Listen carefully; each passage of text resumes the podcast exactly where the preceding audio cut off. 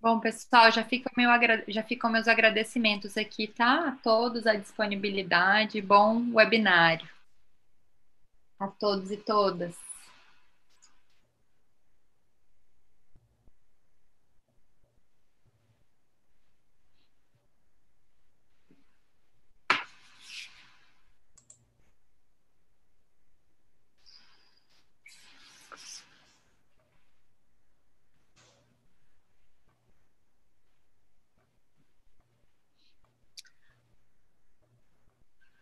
Bom, bom dia a todos e a todas.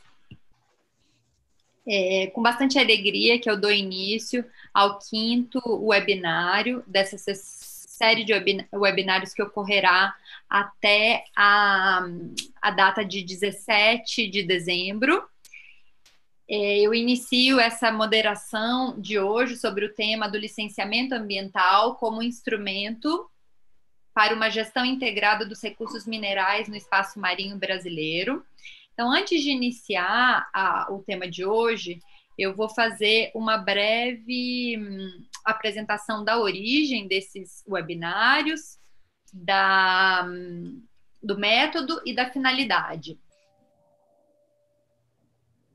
Bom, a origem está conectada a um projeto de extensão da Faculdade de Direito da Universidade de Brasília, no âmbito do GERN, Grupo de Estudos em Direito, Recursos Naturais e Sustentabilidade, é, coordenado por mim, pela professora Gabriela Moraes. É, o título do projeto geral é Direito, Sustentabilidade e suas interfaces, pesquisa em ação. Então, como meu, meu tema de pesquisa nos últimos anos ele tem sido a conservação e uso sustentável dos recursos marinhos do meio ambiente marinho no âmbito do direito nacional e, e do direito internacional. E o tema de pesquisa da professora Gabriela é, nos últimos anos tem sido recursos hídricos. A maioria dos webinários ele é, trata desse tema da, da conexão entre direito, sustentabilidade e a interface com o meio ambiente marinho, pesquisa em ação.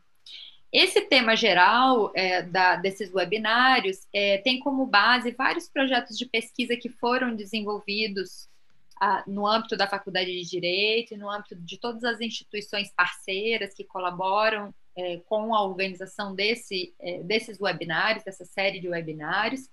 E essas instituições é, contribuíram com a formação de doutores, de mestres e graduados em Direito, e que já é, estão, portanto, habilitados a trabalhar de modo científico com a, a temática é, e com a pesquisa no, na área do direito relacionada à conservação e uso sustentável dos recursos marinhos. No entanto, ainda há bastante lacuna na conexão dos aspectos jurídicos com outras áreas do conhecimento e com organizações governamentais, organizações não governamentais, a sociedade civil de modo geral. Então, o método do, desse webinário, ele busca contribuir com essas interfaces, essas lacunas que ainda permanecem na conexão é, tanto das áreas do conhecimento, quanto a própria função do direito, é, o esclarecimento da função do direito na conservação e no uso sustentável dos recursos marinhos e do meio ambiente marinho. Então, a função do direito em si, apesar dela ser modesta, eu diria que ela é bastante estruturante, ela é conciliadora, ela tenta contribuir com, como uma ponte entre as diversas áreas do conhecimento por meio das fontes jurídicas. E a, a ideia é, é, por meio da apresentação de teses e dissertações que tenham sido desenvolvidas no âmbito é, da, do GERN, da Faculdade de Direito ou de outras instituições, ela tem como, como objetivo fomentar, portanto, a, o debate sobre o tema é, da tese, hoje no caso da doutora Raquel Araújo Lima, que é, é, doutora pela Faculdade de Direito e é professora do curso de Direito da UFERSA, e é, um debate com acadêmicos, com gestores, com operadores é, do direito, com a sociedade civil de modo geral, é, para refletir sobre essa interface, tanto entre as áreas do conhecimento quanto com políticas públicas relacionadas ao tema. Então, a, o tema de hoje, né, que é o tema do licenciamento ambiental como instrumento para a gestão integrada dos recursos minerais no espaço marinho, ela, a, ele, ele será desenvolvido por uma breve apresentação do tema pela Raquel, o resumo do trabalho da Raquel, ele está disponível lá no site do GERN, então quem tiver interesse em aprofundar um pouco mais no tema, quem tiver interesse posteriormente em ler todo o trabalho da Raquel, é, podem entrar em contato diretamente com ela. É, a, a, os debatedores, nós iniciaremos é, é primeiramente com os debatedores que farão é, os seus comentários relacionados ao trabalho, e hoje nós contamos aqui com um, um time de peso, de tanto operadores do direito, é, acadêmicos na área do direito, quanto é, profissionais é, das mais diversas áreas do conhecimento, né? Então, prime o primeiro momento contará com a participação da Sueli de Araújo, que é conhecida por todos na área na área da construção das políticas públicas, né? Ela foi consultora na Câmara dos Deputados, consultora legislativa, é hoje professora é, na, na, na, na, na UNB e no IDP, ela trabalha com ciência política, é, no Observatório do Clima. Contaremos também com a, com a participação do Henrique Araca, Arakawa, que é biólogo, é, ictiólogo e analista ambiental do IBAMA, participação do Nilce Costa, que é coordenador geral de, do meio ambiente da ANP, e ele tem uma formação em engenharia química, é, mestrado em planejamento ambiental pela COP. É, a, o, o Dr. Mauro Souza, que é advogado da União Exercício na Consultoria Jurídica do Ministério de Minas e Energia, e a doutora Aline, bióloga, é, doutora em oceanografia e também analista ambiental do IBAMA, como o Henrique. Essa vai ser a primeira parte dos debates, e a segunda parte vai ser uma fase de mediação, tanto das falas anteriores, quanto a, a pela conexão a, das áreas do conhecimento com políticas públicas e ou a conexão com opera, atuação é, dos operadores do direito, então, contaremos com a participação da professora Ana Cláudia Farranha, doutora em Ciências Sociais pela Unicamp, professora da Faculdade de Direito e líder do GEOP, e com a doutora e professora Mariana Cirne, que é doutora pela UNB e professora da Faculdade de Direito do CEU, procuradora é, federal também, é advogada da União. Então, é, é, hum, hoje haverá é, uma, uma diversidade de comentários e mediações relacionados ao tema, para que no final nós possamos atingir as finalidades desse webinário, que são né, refletir sobre a interface entre o direito e outras áreas do conhecimento, conectar grupos, institutos de pesquisa, é, organizações governamentais não governamentais, sociedade civil, contribuir com políticas públicas sobre o tema e tentar, de uma forma simples e clara, divulgar a função do direito na conservação e no uso sustentável dos recursos marinhos. Então, agradeço a todos pela participação aqui na, na no YouTube. É, peço que façam seus comentários aqui pelo YouTube, façam perguntas pelo slide. as duas perguntas mais votadas serão debatidas no final do webinário, logo após a, a segunda mediação.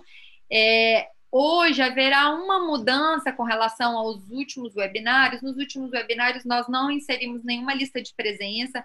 Hoje, no final do webinário, um pouco antes do final, será é, inserida aqui na, no chat é, do YouTube uma lista de presença, porque nós vimos que há um descompasso entre os inscritos e a, a, a efetiva presença, então hoje nós decidimos inserir uma lista de presença. Então, para a obtenção do certificado, é necessário tanto se inscrever no webinário quanto assinar a lista de presença que estará disponível aqui no chat no final do webinar. Então, já ficam aqui os meus agradecimentos iniciais a todos os debatedores e mediadores que aceitaram prontamente participar desse webinário e auxiliar na construção dessa reflexão sobre ah, o tema do licenciamento ambiental, um tema é, bastante sensível e, e, caro ao nosso, a, a todo o nosso ordenamento. De gestão em nosso ordenamento jurídico. E ficam também aqui meus sinceros agradecimentos a toda a comissão organizadora, principalmente do GERN, com alunos da graduação, do mestrado, do doutorado.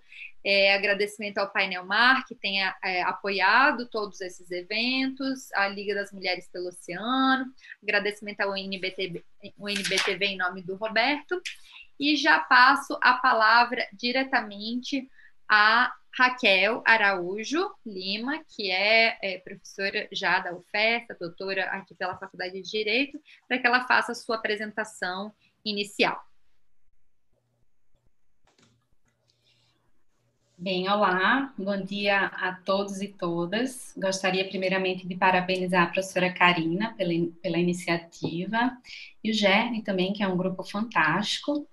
É, gostaria de dizer que eu estou muito feliz em estar aqui, em poder expor o meu trabalho e, enfim, expor e poder discutir com, com pessoas tão qualificadas. Acho até que é uma segunda banca já hoje. É, eu vou compartilhar aqui porque eu preparei um PowerPoint e tentarei ser super breve, tendo em vista o tempo. É, como a professora Karina já falou, né, o título da tese é o licenciamento ambiental como instrumento para a gestão integrada dos recursos minerais no espaço marinho brasileiro. É, bem, eu decidi trabalhar esse tema tendo em vista justamente o link com o próprio GERN, né, um, que trabalha com a linha de pesquisa acerca do uso sustentável dos recursos marinhos. Minha orientadora foi a professora Karina. É, eu não estou conseguindo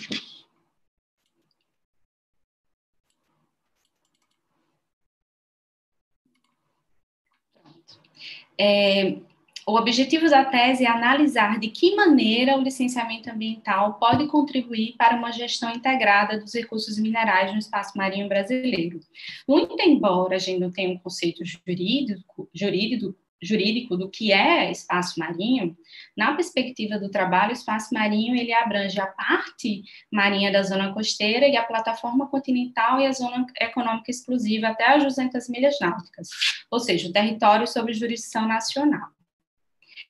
É, e qual é o contexto da tese? Né? O aumento dos requerimentos para pesquisa e para outorga de títulos minerários pela ANM, que é a Agência Nacional de Mineração, e a possibilidade de ampliação da plataforma continental brasileira repercutem, repercutem na expansão da utilização dos recursos no espaço marinho brasileiro.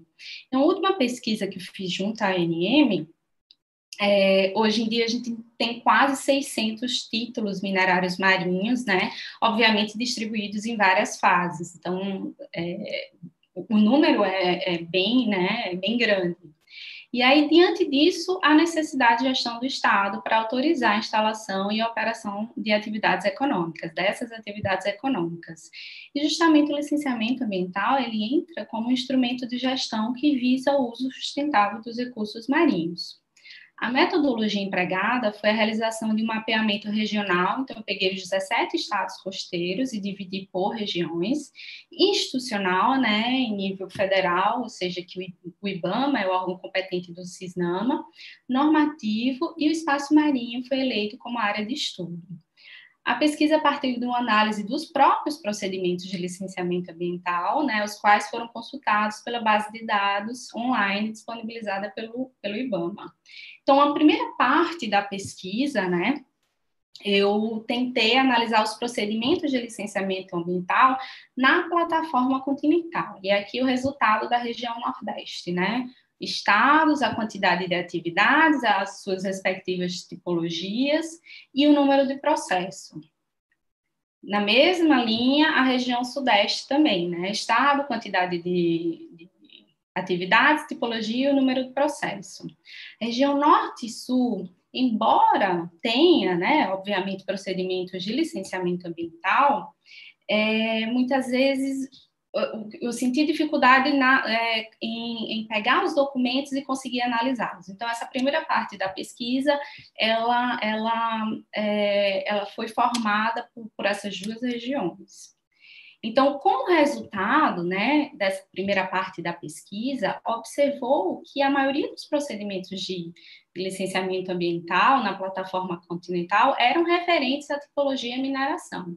E não só isso, foi observado um, foi observada uma clara lacuna de integração, seja porque né, esses procedimentos de licenciamento ambiental, de mineração, não integravam outras atividades econômicas conexas, né, é, que estavam localizadas no espaço marinho, seja como os portos, ou seja porque esses próprios procedimentos de licenciamento ambiental muitas vezes não faziam nem referência a planos e, e políticas e planos referentes à zona costeira como propriamente a política nacional, né, sobre os recursos marinhos, o plano de gerenciamento Plano Nacional de Gerenciamento Costeiro, Plano Estadual de Gerenciamento Costeiro, e às vezes também instrumentos como instrumentos já existentes, né, como o zoneamento ecológico econômico. Então observou-se que havia uma clara, né, lacuna de integração, muito direcionado para uma falta de integração territorial ou espacial é, havia necessidade de, além dessa primeira parte de pesquisa, também analisar se os procedimentos de licenciamento ambiental né, na faixa marinha da zona costeira, na tipologia de mineração, também né, era é, é, se essa problemática também era presente nesses procedimentos de licenciamento ambiental. E sim, era a mesma problemática né, é, que foi observada na plataforma continental, também foi observada nos procedimentos de licenciamento ambiental da faixa marinha da zona costeira. Então, está aqui o resultado né, da zona costeira, é, estado, a tipologia né, da mineração e os seus respectivos processos. Já que eu estava é, analisando é, processos de licenciamento ambiental na tipologia de mineração, havia também a necessidade de analisar os processos né, de outorga minerária da NM, ou seja, os processos correspondentes a esses procedimentos de licenciamento ambiental. E aí, essa terceira parte né, da pesquisa, né, eu consegui chegar em sete procedimentos de licenciamento ambiental, os seus respectivos processos, né, junto à Agência Nacional de Mineração Antiga, da NPM, e os estados federativos. Então, a partir desses sete procedimentos, né, a, a, a tese, né, ela foi composta. Então, esses sete procedimentos delineou toda a tese. Diante da importância do licenciamento ambiental, tornou-se imperativo verificar se ele é um instrumento capaz de auxiliar na implementação de uma gestão integrada dos recursos minerais no espaço marinho brasileiro. E aí, na análise, né, durante a tese, é, não baixou somente essa análise primeira, né, que foi verificada com os procedimentos de licenciamento ambiental, ou seja, análise da integração territorial, na verdade, houve a necessidade de observar outros aspectos, outras dinâmicas ou dimensões de integração, como a normativa institucional e procedimental. Foi por isso que a tese ela foi dividida em duas partes. A primeira parte, referente aos limites da integração do licenciamento ambiental como instrumento para a gestão integrada dos recursos minerais marinhos, e nessa parte foi observada uma falta de integração normativa, seja porque o próprio instrumento de licenciamento ambiental ele não estava contido, ele não era integrado a políticas gerais que tratam sobre recursos marinhos e políticas específicas que tratam sobre recursos minerais marinhos, ou mesmo porque é, as normativas ambientais referentes ao licenciamento ambiental ela não, elas não se integravam ao processo de outorga minerária, ou, ou seja, ao, ao quadro normativo né, de outorga minerária. E muitas vezes a gente vê que são dois ritos distintos que não se complementam, que na verdade deveriam se complementar. Né? A segunda parte né, da tese eu analisei o licenciamento ambiental como vetor da gestão integrada dos recursos minerais no espaço marinho brasileiro. Então, aqui outras dimensões de integração foram analisadas, como a integração espacial, né, a partir de mecanismos de ordenamento territorial, como o EIA-RIMA, né, o Estudo de Impacto Ambiental e Zoneamento Ecológico e Econômico, que muitas vezes, né, a partir da pesquisa aqui na tese, são aplicados de maneira a não integrar espacialmente né, ou territorialmente o espaço marinho brasileiro. Além disso, foi analisada a integração institucional e integração procedimental a partir de elementos da abordagem ecossistêmica, como, por exemplo, a gestão integrada, né? Uma forma de, de, de, gestão integrada é a cooperação intergovernamental e intersetorial, que, de maneira né, consequente, pode trazer uma integração institucional. Além de outros elementos, como adaptação, conhecimento científico, é, o monitoramento, né, através da inserção de outros instrumentos dentro do, do procedimento de licenciamento ambiental, como licenciamento ambiental adaptativo e avaliação ambiental estratégica, que também podem, né, se forem utilizados de maneira é, correta, digamos assim, pode gerar uma integração procedimental. É, então, no final, eu posso dizer que o licenciamento ele, ele pode ser um instrumento capaz de gerar essa gestão integrada dos recursos minerais no espaço marinho brasileiro. Só que ele precisa ser empregado sob o ponto de vista de várias dimensões. Ele tem que ter esse olhar mais dinâmico, mais aberto, né? mais flexível, digamos assim. Acho que já indo para o final da minha apresentação, né, é, eu acho que o objetivo aqui da tese não foi traçar um, um diagnóstico, traçar um caminho correto, um único caminho para a problemática, mas sim abrir para o debate né, acerca né, desse instrumento tão importante, para que ele seja né, aperfeiçoado, seja melhorado. Isso diante de um contexto que a gente tem hoje em dia de várias políticas que tratam sobre o tema. Né? A gente tem a Lei Geral de Licenciamento, que tramita ainda no Congresso, a PL 6969, que também tramita, que trata sobre o bioma marinho, é, super importante, e de políticas mais até mais recentes, né? Que a gente tem uma política é, de incentivo ao licenciamento ambiental, né, de, de, recursos minerais estratégicos, que obviamente é muito voltado para a Amazônia, né, mas que também pode ser inserido, do meu ponto de, sob o meu ponto de vista, é, na questão dos, dos, minerais marinhos, que também são né, é, recursos altamente estratégicos para o Estado brasileiro. Muito obrigada e é, fico à disposição.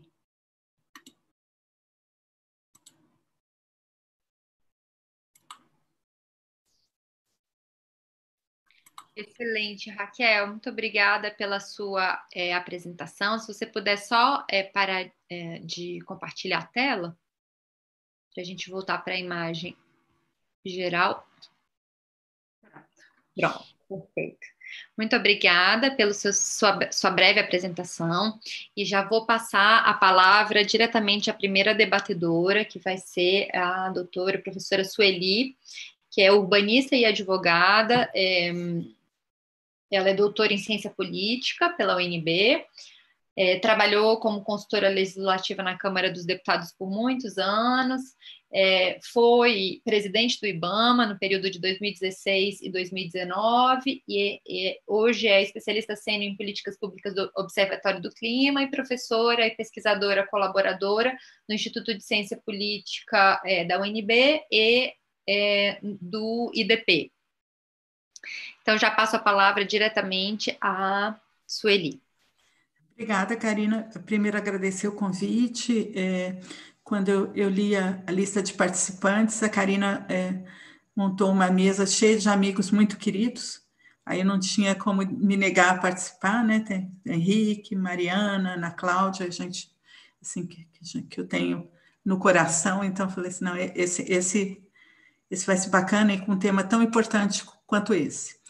É, Raquel, eu, eu, de curiosidade, eu abri é, seu trabalho é, no, no, lá na, na, banca de teses e dissertações e gastei um, uma meia hora. Não, não, li porque era ontem à noite, mas eu achei é, muito é, completo é, e com uma análise bastante consistente. Eu fiz ontem à noite quando a gente, aquela coisa da quem vai para a banca, mas não teve tempo de ler nada, né? Eu li a introdução, li a conclusão, li o sumário para entender é, entender o seu trabalho e, e, e, depois eu vou eu vou ver com mais detalhes, mas é muito instigante assim e, tem, e mexe com um tema muito importante. É, fazer um comentário geral. É, eu acho que não só é, na questão é, do tema escolhido para análise pela Raquel, mas em geral você olha o licenciamento ambiental e o EIA-RIMA e outros estudos ambientais ligados ao licenciamento, é, de uma forma é, muito isolada. Então você olha o empreendimento e não e, e a tendência, mesmo que na legislação você tenha obrigatoriamente que analisar os impactos associados aos outros empreendimentos que estão planejados na região ou que estão em andamento na região. Tudo isso está escrito na legislação desde sempre, né? É um elemento é, necessário da avaliação de impacto ambiental. Mas na prática, quando você faz o recorte empreendimento, você acaba focando é, é, assim, quase toda a atenção para aquilo, né? E, e acaba é, não, não olhando é, como deveria para os impactos acumulados, para os impactos sinérgicos. Isso é natural. E o problema, eu entendo, não é nem é, é, do processo de licenciamento ou dos analistas que estão é, tocando o processo de licenciamento. O problema é que a gente não dá, a, não valoriza como deveria outras ferramentas que são também de avaliação de impacto. Né? A, a, a, Raquel cita no trabalho dela, então a gente é, o, dá muito pouca atenção para o zonamento ecológico econômico, a, a, avaliação ambiental estratégica ela não consegue decolar no país, que para mim seria a principal ferramenta é, de uma análise mais integrada, de uma análise prévia ligada a um planejamento de longo prazo. Então você faz pouco é, planejamento de longo prazo no país em geral, na maior parte das áreas de políticas públicas, e a, e a avaliação ambiental estratégica seria exatamente é, combinada com esse planejamento de, de longo prazo. Então, assim, é, não só na área de eh, mineração ligada a, ao meio ambiente marinho, mas, em geral, nas políticas públicas, o foco no país, a gente sabe fazer a rima, a gente sabe fazer licenciamento ambiental, mas nós sabemos pouco ainda de como eh, fazer uma avaliação ambiental estratégica consistente ou como fazer um planejamento territorial eh, com todos os elementos necessários para que os gestores possam atuar. É, no espaço marinho, é, no âmbito da discussão da lei do mar, eu tenho acompanhado a discussão da, mais recente da lei do mar, começou já há vários anos, mas eu me envolvi mais é, nos últimos tempos, depois que me aposentei. É, no âmbito da, da, lei do mar, tem se falado muito na questão de enfatizar o planejamento espacial marinho e envolvendo, é, Raquel, não só a questão mineral, envolvendo é, todas as áreas que estão é, afetas, né, que vão usar aqueles recursos. A zona costeira também, mas dentro do, do, da parte oceânica mesmo, você cruzar tudo, né? Então, você tem que cruzar pesca, exploração mineral, proteção ambiental, delimitação de áreas protegidas nas áreas marinhas, que foi é um tipo de área protegida que cresceu cresceu muito no governo Temer, isso é interessante chamar a atenção. O governo Temer aumentou bastante o, o, o número de áreas protegidas no, no meio ambiente marinho. Tá? E tudo isso tem que ser gerenciado de forma integrada, e o país tem que aprender a fazer isso. É, tem, tem muita gente criticando a lei do mar como se fosse muito teórica, muito discursiva, mas ela traz um, um acho que ela fortalece, pelo menos em princípios e diretrizes, é, essa necessidade da visão integrada, que na verdade é a síntese do trabalho da Raquel. Né? É, você tem que ter um olhar que some toda essa, essa que vá além é, do licenciamento pontualmente a, a partir do EA-RIMA. A resposta da Raquel, o, o licenciamento é capaz de auxiliar? É sim, tá? mas ele nunca será capaz de substituir mesmo que você amplie a visão sobre os impactos acumulados, que você amplie a, a, a visão sobre mais integrada sobre o que você está fazendo no território, ele não substitui a necessidade de planejamento de longo prazo e de avaliação ambiental estratégica, ou outro nome que queira se dar porque tem uma discussão aí terminológica se avaliação ambiental estratégica é a melhor expressão, ele não substitui essa avaliação é, mais geral. É, vou fazer um, um comentário assim, é, eu não sei é, quantos estão acostumados a, a que, que já tiveram a experiência de, de visitar uma, uma, um daqueles terminais da, da, Petrobras de exploração de petróleo, uma plataforma. Quando você vai, por exemplo, lá na, na Bacia de Campos, é, quando eu cheguei, quando eu fui, fui só uma vez a convite da, da Petrobras, quando você chega, ah, eu tive um susto, porque eu não imaginei que tinha tantas plataformas próximas, né? de uma você vê a outra. Eu imaginei que eu ia estar numa plataforma isolada no meio do mar, né? Quando você chega é, especificamente em Campos, porque é onde tem uma exploração mais intensa, né? mais antiga, mais consolidada, mas uma plataforma, você está vendo a outra, parece uma cidade de plataformas assim. Aí você pensa assim: será que no licenciamento todo, uh, o, o, olhar ele somou tudo isso? É a primeira coisa que vem na cabeça. Né? É, certamente o, os analistas do IBAMA tentam fazer isso, mas não é simples quando você faz o recorte. Né? É, Existe, eh, no caso específico de, de, de petróleo, existe uma, uma avaliação é, que é feita com a participação de diferentes órgãos antes de fazer os leilões, e o meio ambiente participa. Só que participa de algumas reuniões e fala: não, tudo bem, pode fazer o leilão nessa área, não deve fazer na, o leilão na outra área. Só que o estudo nessa fase anterior não é um estudo consistente o suficiente. Você teria que fazer realmente um, um é, olhar tudo isso somado antes de partir, é, no meu entendimento, é, para as escolhas das áreas que vão, é, no caso do petróleo, que vão para leilão. Então, é, é, é, realmente, assim, eu acho que a, é, é, a conclusão geral do, do, do, do, trabalho da Raquel, eu assino embaixo, é, é, o olhar mais, mais integrado, mais amplo, ele é necessário. Agora, é necessário também, além do licenciamento, o país realmente aprender a fazer avaliação no longo prazo, planejamento ao longo prazo e estudo ambiental ao longo de tudo isso. Acho que é esse o recado principal.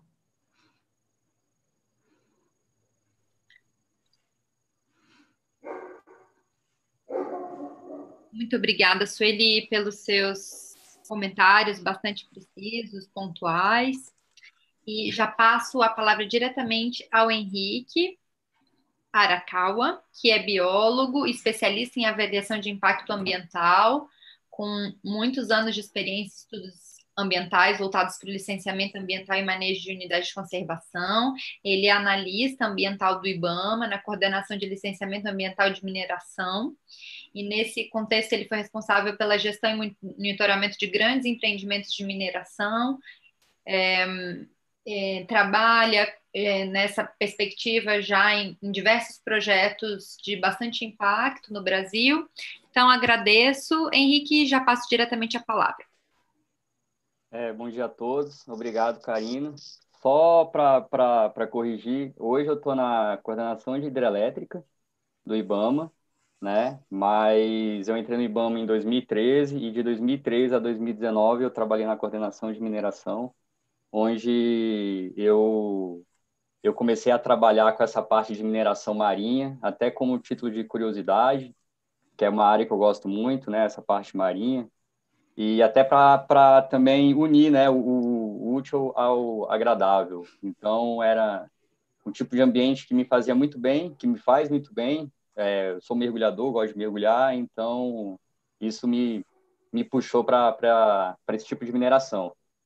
É, em relação à tese da, da Raquel, eu, nossa, gostei demais, assim, porque me passou um filme na minha cabeça dos sete processos que ela analisou no licenciamento, é, do, do licenciamento ambiental para a tese dela. Eu trabalhei em seis deles, e sendo que desses seis, é, acho que se não me engano, cinco, só um que, que realmente eu não, não trabalhei profundamente, mas cinco deles foi realmente o que a gente chama no IBAMA de TRP, né, que é o técnico responsável pelo processo. Então, são processos que eu conheço é, intimamente, assim, até algumas, algumas coisas que ela escreveu no, na, na tese dela, é, algumas críticas em relação ao IBAMA, ao todo o procedimento, eu assino embaixo também.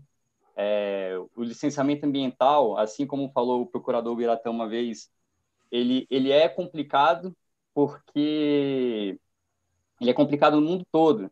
Se não fosse complicado, não, não existiria licenciamento ambiental. Né? O licenciamento ambiental existe realmente para isso, assim, para a gente conseguir é, harmonizar atividades que são conflituosas. Então, licenciamento ambiental sempre vai ser complicado, sempre vai ser conflituoso. O dia que existir uma harmonia, eu imagino que não vai ter licenciamento ambiental, porque não vai precisar, né? É, eu gostei bastante, né? Como eu falei. É, só queria ressaltar aqui, assim, ultimamente a mineração ela está sendo muito demonizada, até por causa dos desastres que a gente tem. Mas a gente não pode esquecer que o Brasil ele é um dos maiores, ele tem um dos maiores potenciais de exploração mineral, é, mineral do mundo. E Marinha atualmente é um é, tem um maior potencial. É lógico, isso vai depender muito do, do mineral, mas o Brasil ele está aí no, na liderança dessa exploração mineral marinha, muito voltado para esses é, materiais de calcário marinho, né? E a gente não pode negar que a mineração, a vida sem a mineração é utopia, ainda quando, ainda mais quando a gente se fala hoje em redução de emissão de carbono. É, porque só a título de curiosidade, o uso do calcário marinho, por exemplo, é, como adubo em lavouras de cana de cana de açúcar, ele pode levar a produtividade em até 50%. Então, quando a gente fala de redução de emissão de carbono, a gente não pode esquecer que há necessidade de algumas atividades para que, que existam para que essa, essa redução exista, né? É, a Karina não, não a, a, Raquel não, ela só colocou no, no trabalho dela, mas é, não foi é, parte da pesquisa dela, um processo lá no Rio Grande do Sul que é uma mineração de ilmenita, zirconita e rutilo. É, para quem não sabe, esses minerais eles servem para, por exemplo, para pigmentação, para tinta. E tem alguns trabalhos que já com esses minerais que, que já, já estão sendo desenvolvidos tintas para absorção de carbono. Ou seja, isso é possível por causa da mineração, né? Mas voltando né, à tese, é, eu achei a tese, a, a, linguagem muito boa, muito muito tranquilo para se, se analisar. É, não tem quando a Karina veio falar comigo, eu fiquei preocupado um pouco com o juridiquês, assim, né? Que a gente do IBAMA, a gente tem uma linguagem muito técnica, porém não jurídica, e aí isso me preocupou um pouco. Contudo, a tese ela é, foi uma linguagem bem simples e, e é, de uma maneira que é, conseguiu, eu acho que conseguiu aumentar o interesse na, no assunto para quem não tem dominância sobre o assunto, né? É...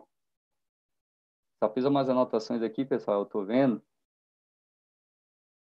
E como, como a, a é, já foi dito aqui, a gente não pode considerar o licenciamento ambiental como um único instrumento de integração dessas políticas, de, de, de integração de políticas ambientais. É, tem, tem ferramentas superiores ao licenciamento ambiental, como avaliação ambiental estratégica, que, como a Sueli falou, ainda não decolou aqui no Brasil, né? e, e também instrumentos de zoneamento. É, Agora, é importante que a, a Raquel colocou no estudo dela e que eu sempre senti falta foi realmente essa integração de normas né, do licenciamento ambiental, particularmente do licenciamento ambiental federal, né, que é do IBAMA, e de normas da ANM, normas da, da, da mineração. A gente, dentro lá do, da, da, avaliação de impacto ambiental, a gente sempre é, encontrou dificuldades nessa, nessa integração. Tanto é que o código de mineração, eles falam também até o nome licenciamento, que muitas vezes causa até uma, uma confusão entre os empreendedores, entre a, a, a, as comunidades, né? Eles não conseguem entender qual é a diferença do licenciamento da mineração e licenciamento ambiental do IBAMA. Geralmente todo mundo já imagina que é licenciamento ambiental vinculado ao IBAMA, né? Então é muito importante a gente ter hoje uma, uma interação de, de normas não só uma interação de normas, né, mas também uma interação técnica entre os, entre os, os analistas do IBAMA e os, os servidores da, da ANM. Por que isso? Porque não adianta a gente ter normas integradas se essas normas não são utilizadas. Né?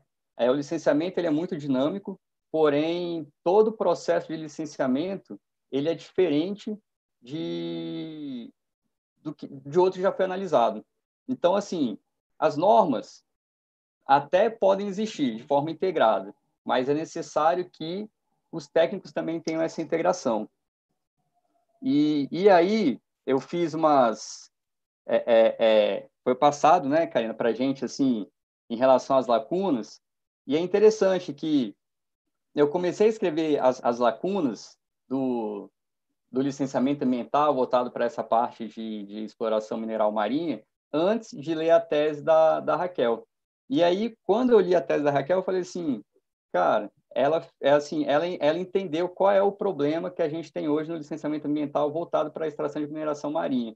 As lacunas que eu coloquei, ela conseguiu abarcar de uma forma muito tranquila, muito sucinta na tese dela, né? Que seria essa falta de normativos legais, diálogo e integração entre as instituições governamentais, né? A gente sempre lembra, quando a gente fala de mineração, da, da NM. Mas a gente não pode esquecer, por exemplo, que tem é, o ICMBio, Ministério de Agricultura, Pecuária e Abastecimento, também faz parte, né, até, com a Secretaria de Agricultura e Pesca.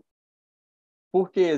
Porque são, são órgãos que estão presentes também naquele ambiente né, marinho. Então, assim, é importante não só o IBAMA como licenciador e a NM como o órgão responsável pela análise da mineração, terem essa integração, mas também outros órgãos que, fazem parte daquele ambiente é, marinho, né? É, e com isso é importante a gente ter um, um planejamento ambiental costeiro, né? Um, um, um, zoneamento marinho e costeiro, que é o que a gente não tem hoje. A Sueli citou aí a PL 6969. É, eu, quando estava na, na, no, no PPI, no Ministério da Economia, fiquei um tempo lá, a gente analisou o PL 6969 e a gente sentiu a necessidade de, de, de alguns, vamos dizer assim, né, algumas melhorias no PL. Quais são essas melhorias? Primeiro, hoje em dia, como já foi dito, a avaliação ambiental estratégica ela não existe no Brasil. O PL 6969, ele e, e assim, a ideia é colocar a avaliação ambiental estratégica como obrigatório, porém seria num, num, em uma tipologia voltado é, é, para seria voltado para uma tipologia em um determinado ambiente. A gente entende que tem que ser em todas em todas as tipologias, independente do ambiente, né? O zoneamento é muito importante também. O PL 6969 ele dá uma, uma, uma é, uma importância para esse, planeja, para esse planejamento espacial marinho, porém, ele não é o principal. E eu entendo, eu penso que o mais importante é ter um planejamento especial marinho do que antes uma, uma política de conservação do, é, do, do bioma marinho, como o próprio PL fala. E outra coisa que, que eu acho que pode ser muito importante também para auxiliar nesse planejamento seria o que hoje está, vamos dizer assim, está tá na moda, né, que são esses projetos verdes, né, os ASG, né? Eu acho que pode o governo ele pode até fazer alguns uns, algumas ferramentas de incentivo financeiro para esses projetos verdes, porque indiretamente vai estar tá auxiliando o licenciamento ambiental, porque eles vão ser já são obrigatórios, né? Mas eles vão passar por um outro tipo de, de análise é uma análise econômica, que, querendo ou não, é, na maioria das vezes, pega muito mais quando mexe no bolso do que mexe com, na parte é, ambiental. Então, assim, para finalizar, é, eu considero que é, é, muito importante a gente ter um, um fortalecimento do licenciamento ambiental, né? um investimento no licenciamento ambiental, e quando eu falo num fortalecimento, eu não falo em, orçamento, em aumento do orçamento público ou aumento de servidores, mas sim na forma que os diversos órgãos que, que fazem parte desse ambiente, que são do que é licenciado, sejam representativos no processo de licenciamento, com procedimentos definidos e claros, que hoje a gente não tem, né? Que é o que a Karina fala, que a Raquel fala constantemente na, na tese dela. É necessário ter normas integradas, né? E normas claras, procedimentos claros para que o licenciamento consiga, sim, a partir daí, ser um instrumento de uma avaliação integrada, né? E, além disso, eu entendo que é necessário ter um aprimoramento tecnológico do licenciamento ambiental.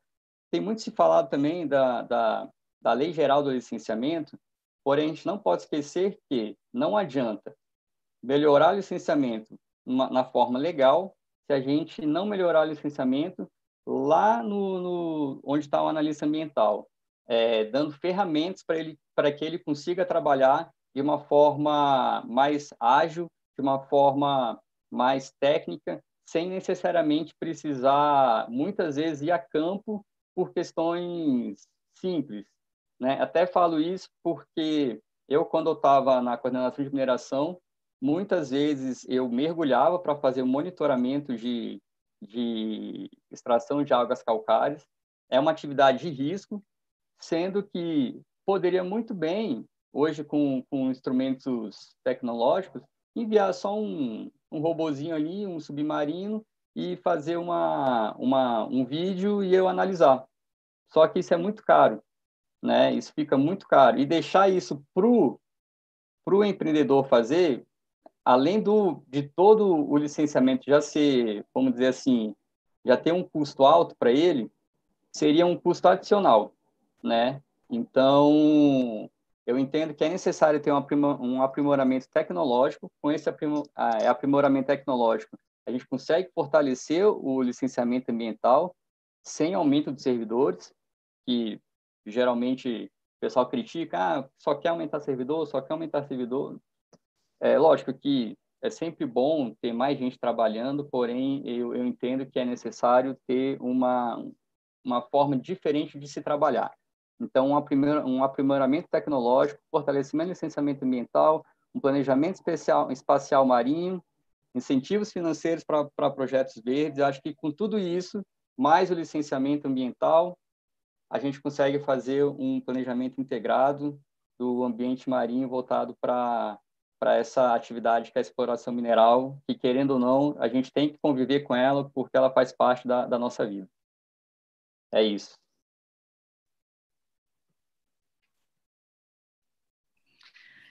Excelente, muitíssimo obrigada, Henrique, por todas as suas considerações práticas, por essa interface com o trabalho da Raquel, pelas suas contribuições com a reflexão em políticas públicas. E já passo a palavra diretamente ao senhor Nilce Costa, que ele é bacharel em engenharia química é, e especializado em engenharia petroquímica, pesquisador no Centro de Pesquisa da Petrobras há mais de 25 anos, é, tem mestrado plane, em planejamento ambiental pela COP e atualmente é servidor da Agência Nacional de Petróleo, da ANP, atuando como coordenador geral do meio ambiente. Já passo diretamente a palavra.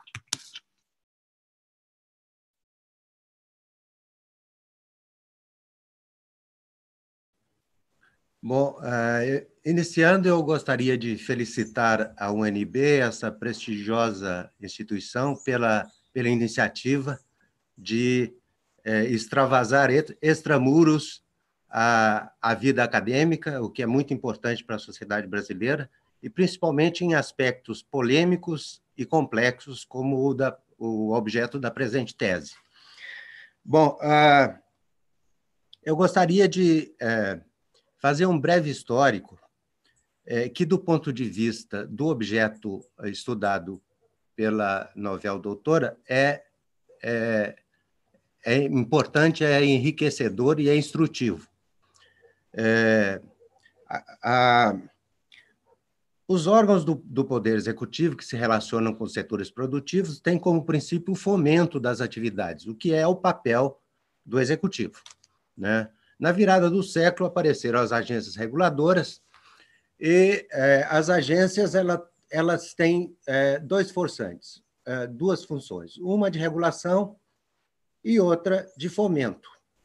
Quer dizer, as agências foram imaginadas com essas duas funções, o que, de certa forma, é, é um, é um, são, são, em certa medida, são contraditórias, e por outro lado, causam, sem dúvida, dificuldades de atuação.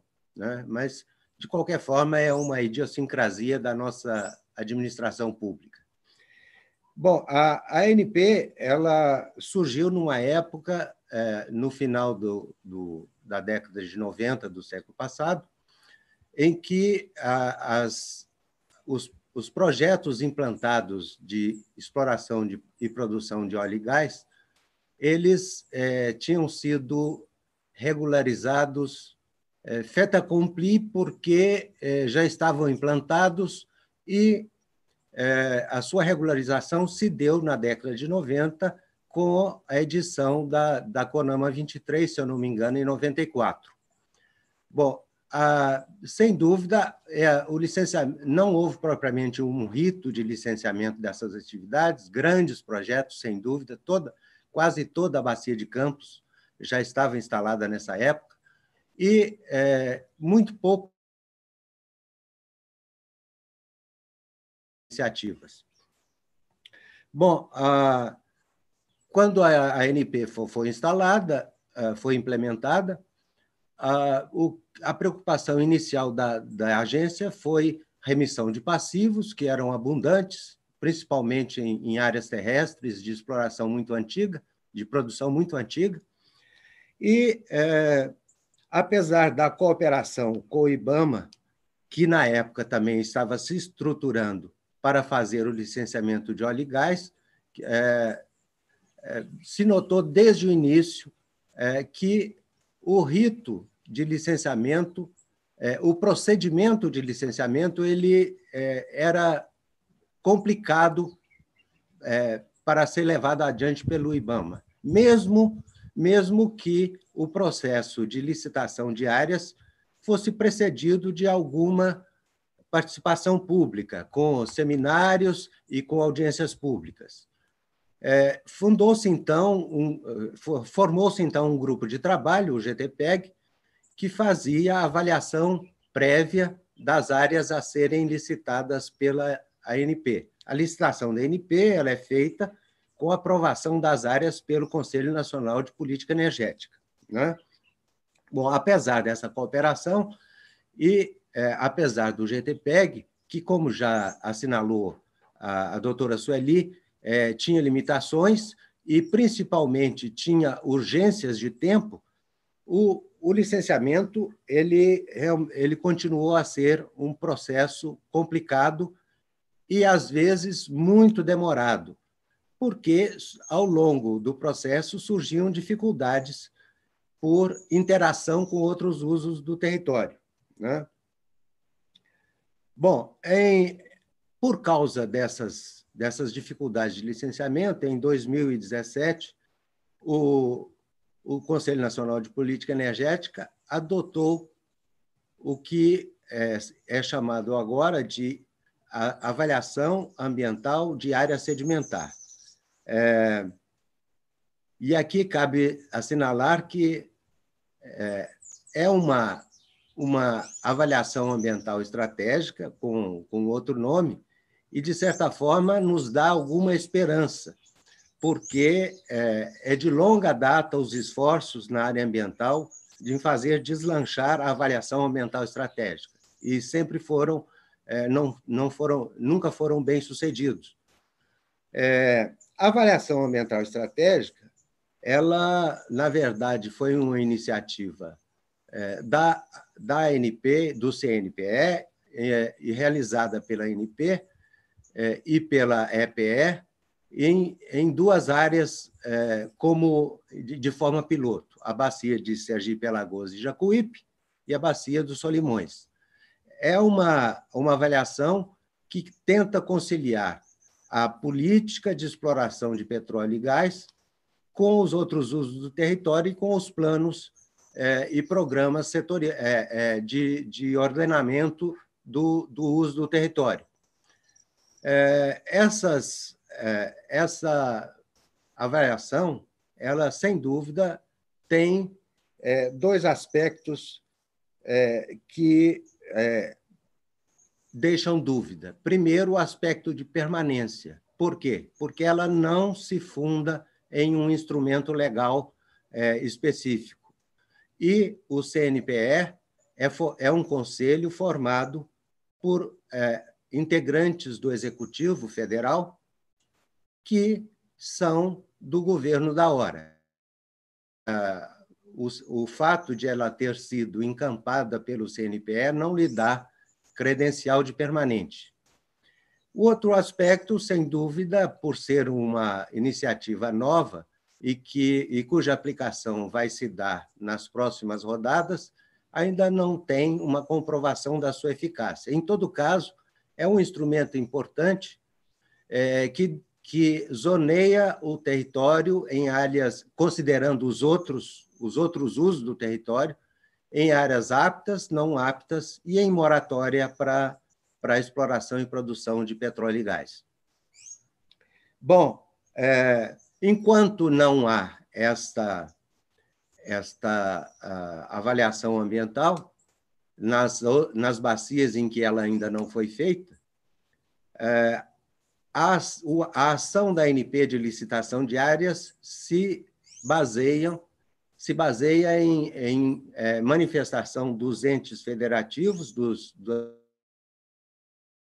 dos órgãos estaduais de meio ambiente é, sobre as áreas propostas e é, de alguns outros órgãos, como a FUNAI e o ICMBio.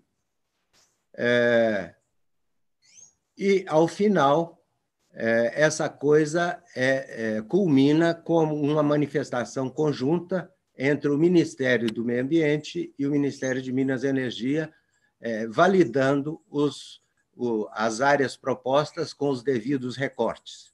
Bom, isso, é, de uma certa forma, é, dá um, um, certo desafogo para as dificuldades é, é encontradas até agora no licenciamento. É, a manifestação conjunta, assim como a avaliação ambiental, quando ela existe, entre outras coisas, ela, ela tem recomendações para o licenciamento ambiental, o que é muito positivo eu acho que é, pode ser um fator é, de melhoria no processo.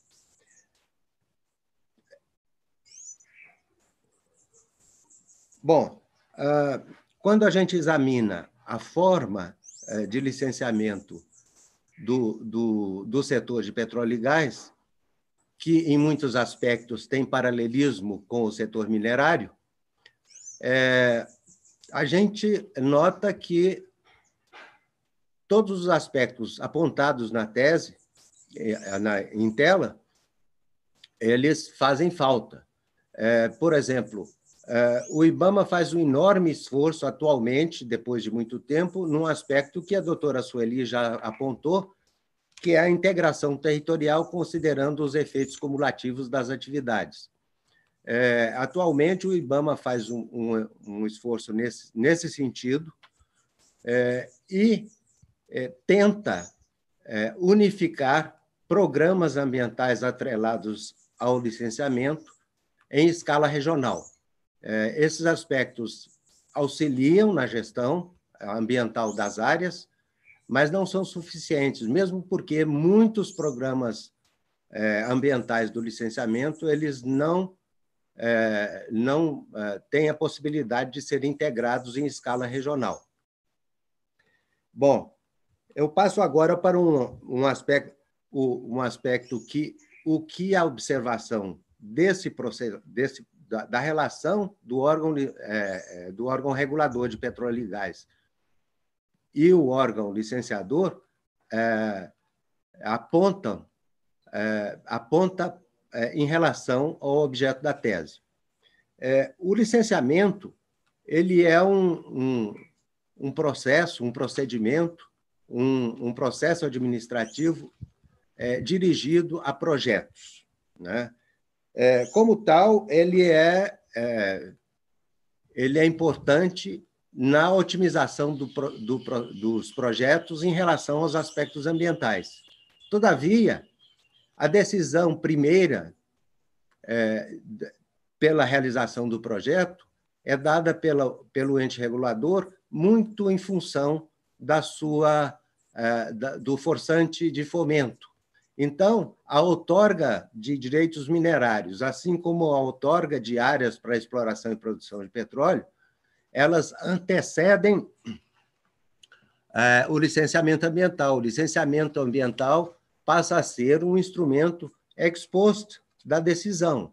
Essa decisão, em muitos aspectos, ela já vem condicionada, é, ela já vem com as alternativas locacionais, tecnológicas definidas para serem licenciadas. Isso é um, é um grande problema, a falta de integração entre é, o, o, os órgãos licenciadores e as agências reguladoras dos, dos setores é, pertinentes, ela é um grande entrave é, que a tese aponta. Né?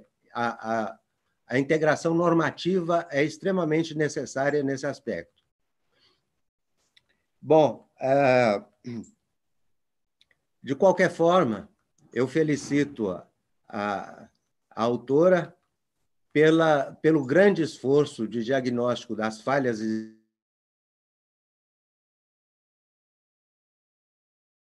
esforço em apontar formas de atingir o, a utopia da sustentabilidade, que, sem dúvida, é muito mais difícil do que é, um, qualquer processo de gestão pública consegue é, resolver. Né?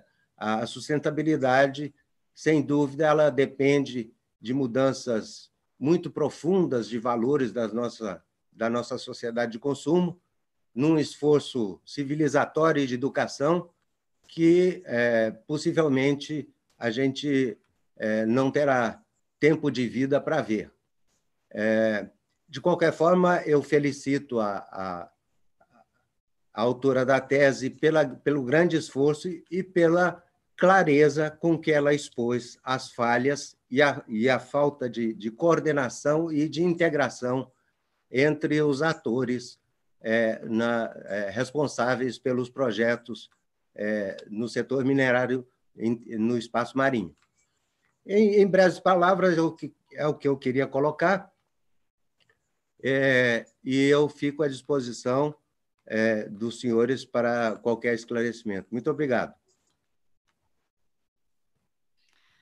Muito obrigada, Nilce, por todas as suas colocações é, extremamente pertinentes e fico contente que há uma, uma conexão né, direta do trabalho da Raquel com o que ocorre na prática. E, e a ANP e a atuação da ANP e todas as, as, é, tanto órgãos quanto empresas que atuam no setor do petróleo têm bastante a contribuir com a, o setor minerário. Então, até essa conexão né, entre a ANP e a ANM, ou é, esses, essas duas áreas né, de exploração de recursos não vivos, é, a gente percebe que se nem essas duas áreas estão diretamente conectadas, né, a conexão então com os outros órgãos competentes pelos recursos vivos, é, a gente vê que ainda há bastante a se se é, bastante a, a, a estruturar para que isso exista de fato. Mas agradeço e já passo a palavra diretamente ao Dr. Mauro Souza, que é advogado é, da União em Exercício na Consultoria Jurídica do Ministério de Minas e Energia é, desde novembro de 2005, é, onde ocupou o cargo de consultor jurídico entre 2008 e 2010, tem atuado nessas áreas de direito de energia, da energia, direito minerário, entre outras. É, ele é bacharel em direito, especialista em políticas públicas e gestão governamental nos setores energético e mineral e tem formação é, especializa, especialização em direitos humanos. Então, é, passo a palavra ao Mauro. Bom dia, cumprimento a todos, parabenizo a organização do evento, cumprimento aí aos que nos estão prestigiando, assistindo aí pelo YouTube, e parabenizo especialmente a doutora Raquel Lima pelo grau acadêmico obtido, com, imagino que com louvor né, pela, pela tese que foi apresentada, e que representa uma provocação muito interessante é, nessa quadra em que se discute muito amplamente, ou se pretende discutir, a questão da sustentabilidade, o cuidado com o meio ambiente, em que o Brasil tem sido bastante é, visto de forma negativa, pelo menos nos últimos tempos. Né? E não vamos olhar só a parte amazônica, que é o nosso mais emblemático espaço territorial que sobre o qual pousam os olhares da comunidade internacional, mas temos esse espaço marinho também que é de uma riqueza significativa, mas que também precisa ter esse olhar é, bastante cuidadoso, tanto do ponto de vista da, do aproveitamento dos recursos nele contido, neles contidos, mas também dessa equação para viabilizar essa exploração do ponto de vista econômico, mas sem perder de vista a, a questão ambiental e o cuidado ambiental. A, a doutora Raquel foi muito feliz em buscar eh, essa abordagem ou essa, essa pesquisa no sentido de descortinar o que, que está presente hoje na exploração, ou pelo menos na incipiente exploração, porque é, digamos assim, de um ponto de vista talvez do imaginário popular, e aí eu, eu digo que, como eu sou maranhense, nasci em São Luís, depois morei em Natal por duas, duas oportunidades, morei também em Recife. O, o mar, para a gente, de um modo geral, ele é visto como um espaço de lazer. Né? Não, não é visto tanto como uma perspectiva de exploração econômica. No máximo, você vai olhar algumas plataformas de petróleo, alguns navios eh, que transportam óleo ou outros, outros eh, produtos, e aí isso dá uma dimensão do, da possibilidade econômica que o ambiente marinho pode oferecer. E a doutora Raquel trabalhou muito essa observação de como não há uma integração entre as práticas, entre a normatização do meio ambiente e a própria a própria área de mineração.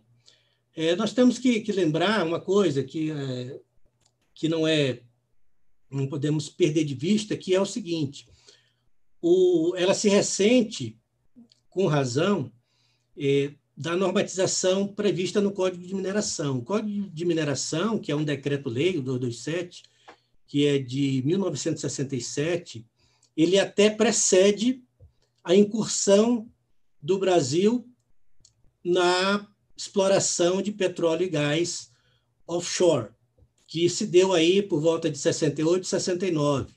Então, ele foi concebido o código de mineração para um olhar terrestre, onshore, né, para usar essa terminologia. E de lá para cá ele não teve atualização.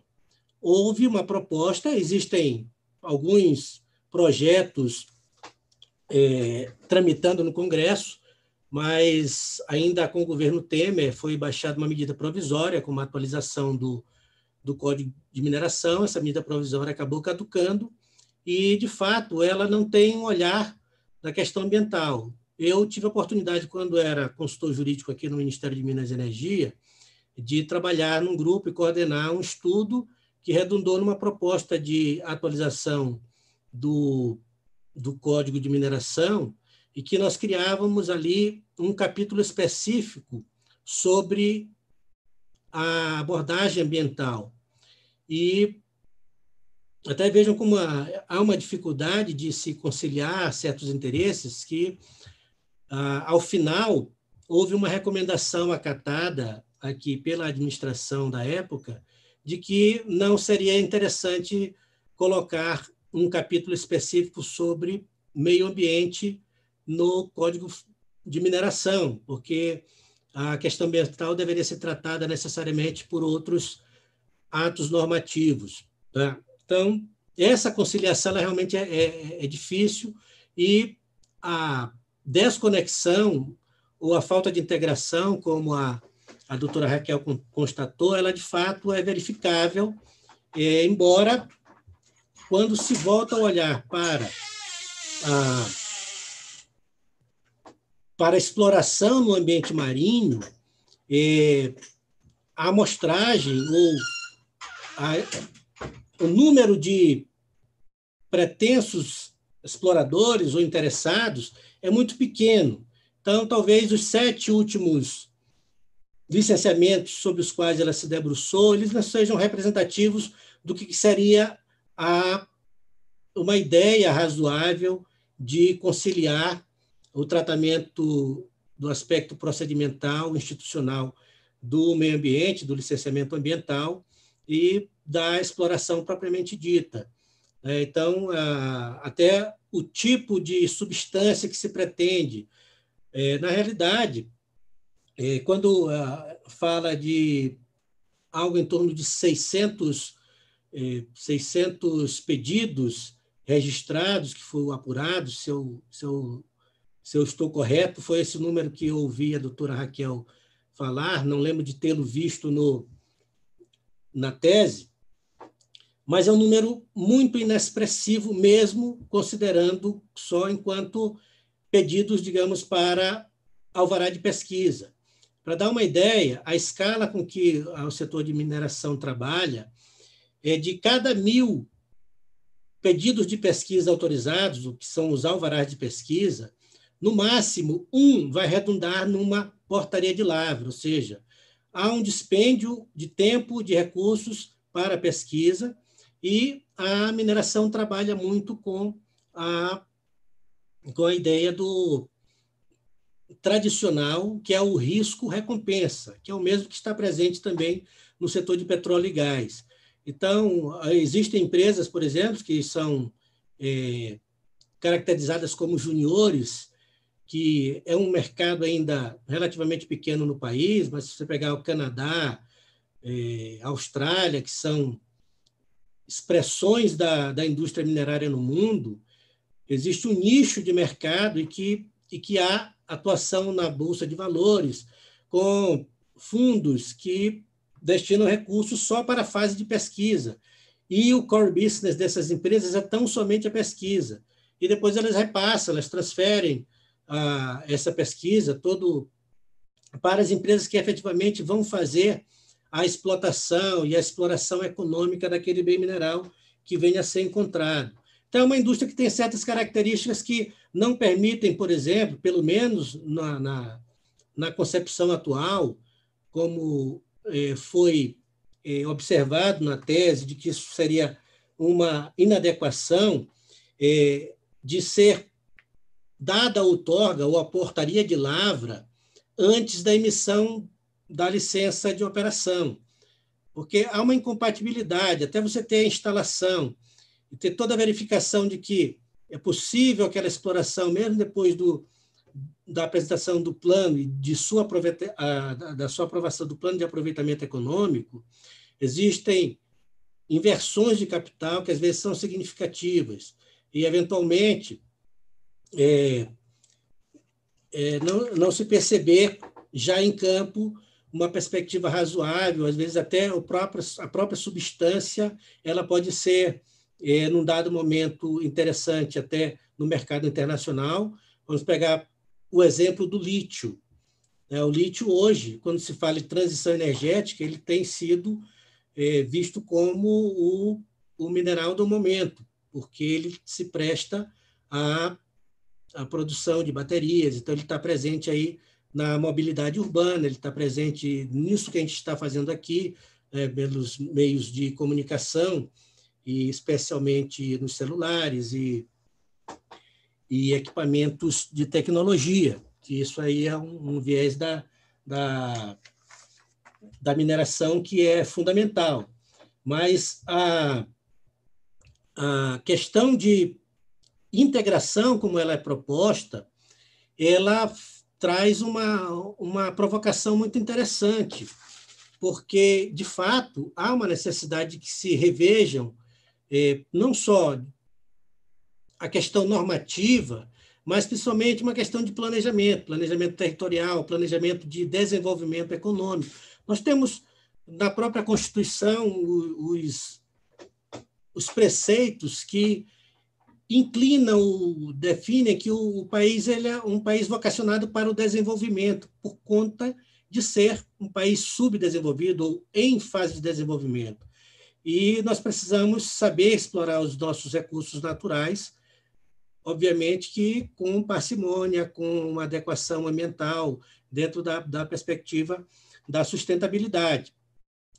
E aí, quando nós falamos sobre, é, tentando aqui trabalhar um pouco da, de como foi formulado o questionamento pela organização e qual seria a utilidade da dissertação ou da tese é, para o tema geral, é, lembrando que se eu pegar o tema geral, que é bem, bem delineado, mas conciliá-lo com a, atuação que o GERN tem promovido, e aí tem que parabenizar essa, essa iniciativa que ela já vem de longa data e que procura aproximar a academia é, da vida prática e, e, trazer essa, essa interação, essa interlocução e essa articulação que é muito importante para estimular até o próprio poder público a atuar de uma forma a ir dando saltos em arranjos institucionais, em normatização. Isso é, é fundamental. Eu acho que é, essa, essa utilidade é uma que não pode escapar.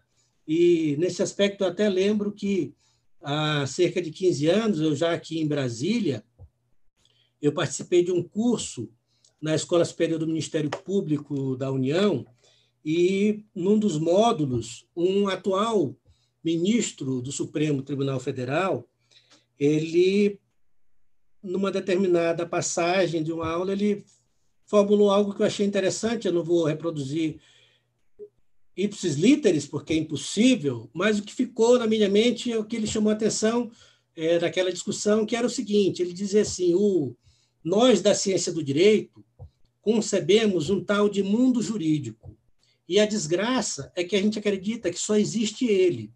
Então, quando a gente traz o aporte de novos de outras, outros mundos do conhecimento, é, a gente enriquece, de um modo geral, o Estado e a atuação de cada um de nós. Então, acho que isso é fundamental e, nisso o GERN tem um papel muito importante que tem desenvolvido. Então, diria-se que a, a, a questão trazida pela doutora, que constata que não existe essa integração, ela, de fato, é perceptível mas é bom que tenha isso documentado como ela logrou fazer. Isso, é, isso tem uma importância fundamental, porque traz, e para mim particularmente, pelo fato de atuar aqui no Ministério de Minas e Energia, estar envolvido com é, uma série de políticas públicas, que é um papel que a gente exerce aqui em suportar o desenho e a defesa de determinadas políticas públicas e atos normativos, é fundamental que a gente tenha acesso a essas abordagens, a esses estudos que eles trazem uma perspectiva de, de olhar diferenciado. Né? E aí é que eu digo que essa pesquisa provoca, permite uma reflexão é, de buscar a introdução de mecanismos de, de gestão, gestão dos recursos minerais em termos de normatização, é, indução de políticas é, políticas na linha de desenvolvimento sustentável da mineração. Agora, eu tenho comigo que há uma carga significativa é, para um protagonismo ou uma centralidade do licenciamento ambiental, do procedimento de licenciamento ambiental. E, nessa linha, eu só me permito é, dizer que a tese não me seduz nesse ponto, porque há uma certa uma certa tautologia, talvez, no discurso, e é autorreferente em relação ao licenciamento ambiental, como se o licenciamento, licenciamento ambiental pudesse ser um instrumento a ser enriquecido a ponto de trabalhar políticas públicas. E, e nessa perspectiva, eu pegaria aqui o exemplo da doutora Sueli, catedrática, que é uma, é uma professora que nos ensina muito, que esteve recentemente no IBAMA, e, e, e trouxe a questão da avaliação ambiental estratégica e, e, outros instrumentos. Embora na segunda parte da, da, da tese isso venha ressaltado, mas ainda assim numa linha em que o licenciamento ambiental continua sendo como o centro das atenções, digamos assim. Então, acho que o que precisaríamos melhorar, e aí nós estamos em débito, porque se pegarmos apenas um instrumento que seria o zoneamento ecológico econômico, econômico ecológico, não lembro agora como está é, na Lei 6938, que é de 81, ela precede a Constituição, e nós não conseguimos pô-la em prática até hoje, né? Como a discussão eterna que se tem sobre conceito, alcance, conteúdo de avaliação ambiental estratégica. Por exemplo, no setor elétrico, é, foi concebido e está em, em prática a avaliação ambiental integrada. Ela preconiza a verificação dos efeitos cumulativos e sinérgicos numa dada bacia hidrográfica para verificar a, a possibilidade de exploração de recursos hídricos para geração de energia. É um instrumento interessante. Então, nós precisamos melhorar a nossa capacidade institucional. O outro aspecto que eu acho interessante, que a, a, a tese ela traz isso, ela, ela fomenta também uma reflexão sobre a necessidade de incluirmos um, uma necessária institucionalidade maior é, desses aspectos de avaliação ambiental ampla versus o desenvolvimento econômico. E aí trabalhar-se-ia na, na ideia de, de governança ambiental, na perspectiva do institucionalismo, né, que é algo que também tem sido discutido bastante, mas que ela traz, embora não, não, não fale isso de uma forma taxativa, mas ela induz a essa reflexão de como se pode melhorar essa capacidade de arranjo institucional, porque se nós formos observar a, a exploração, a perspectiva de exploração de recursos naturais no ambiente marinho, nós vamos ter uma concorrência. Primeiro, que já existe uma primazia até aqui, que é dada à indústria petrolífera. Mas nós vamos encontrar um, um ambiente em que há uma concorrência, né, não só da, em relação à indústria petrolífera, mas a indústria pesqueira.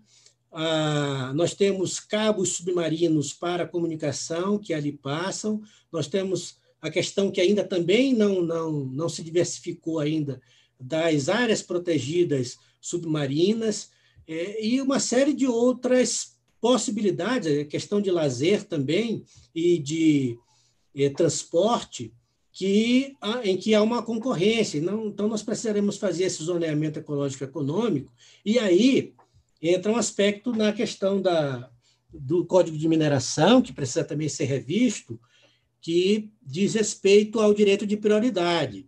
É, Para quem não tem conhecimento, o Código de Mineração ele preconiza um direito de prioridade que se dá em relação a, a quem pede primordialmente a, a pesquisa em determinada área, numa poligonal qualquer, ele passa a gravar aquele espaço territorial com uma prioridade para fazer a pesquisa e, posteriormente, a exploração propriamente dita, a explotação da substância que ele vier a encontrar, desde que economicamente e ambientalmente viável.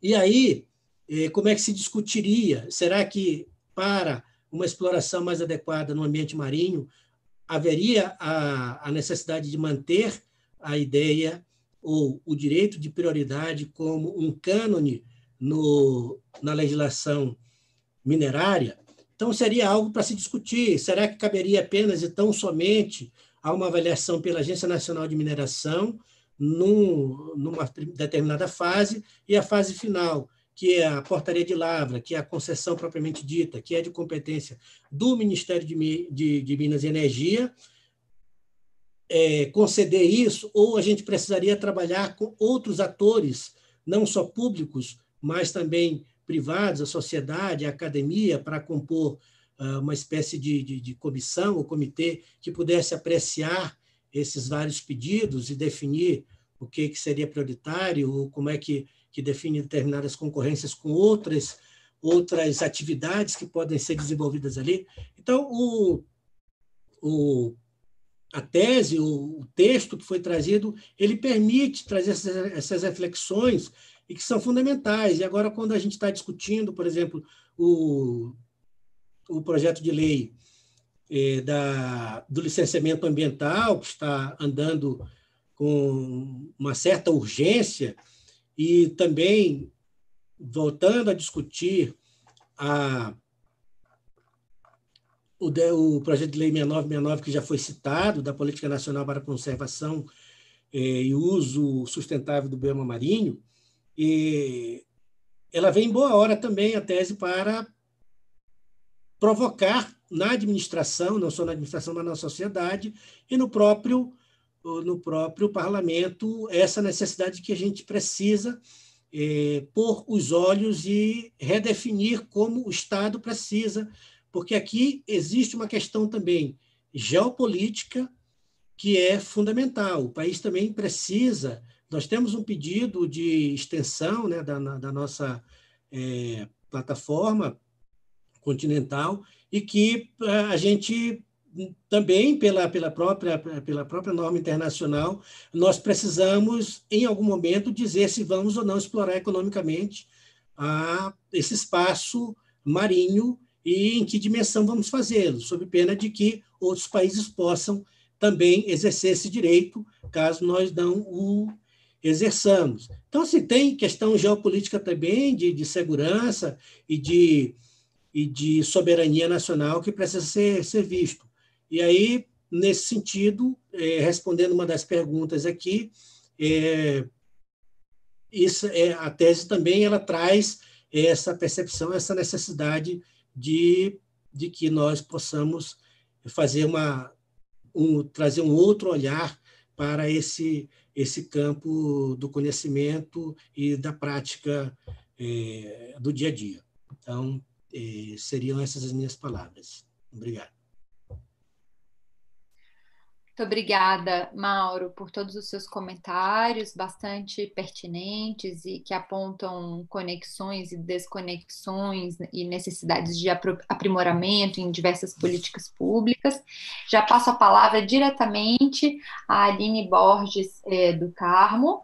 Ela, ela é graduada em Ciências Biológicas, tem mestrado em Ecologia e Biomonitoramento pela é, Universidade Federal da Bahia e doutorado em Oceanografia pela Universidade de São Paulo. É analista ambiental do IBAMA, lotada no Núcleo de Licenciamento Ambiental da Superintendência Estadual de São Paulo e professora convidada na Escola de Artes, Ciências e Humanidades da Universidade de São Paulo e do Instituto de Geociências da Universidade Federal da Bahia. Então, agradeço sua é, participação, Aline, e já passo a palavra. Obrigada. É, primeiramente, né, queria agradecer professora Karina pelo convite e parabenizar a, as organizadoras desse evento, super importante a temática, e parabenizar pessoalmente a Raquel pelo trabalho. É, tentando seguir aí a, a linha que vocês passaram como guia, ele foi muito bem escrito, está super acessível, não houve barreiras para a compreensão do texto para quem não é da área, eu não sou, né?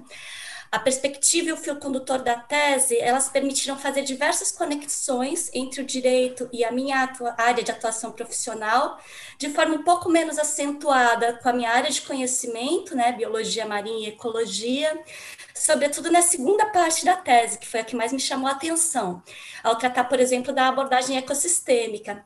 É, as críticas né, feitas ao atual modelo de licenciamento ambiental, a tese tece algumas, cita várias delas, é, muitos desses problemas eles já nascem na fase do escopo da, do EIA, né, na fase do termo de referência, que é aquele termo em que os estudos que vão ser cobrados pelo EIA é, são listados.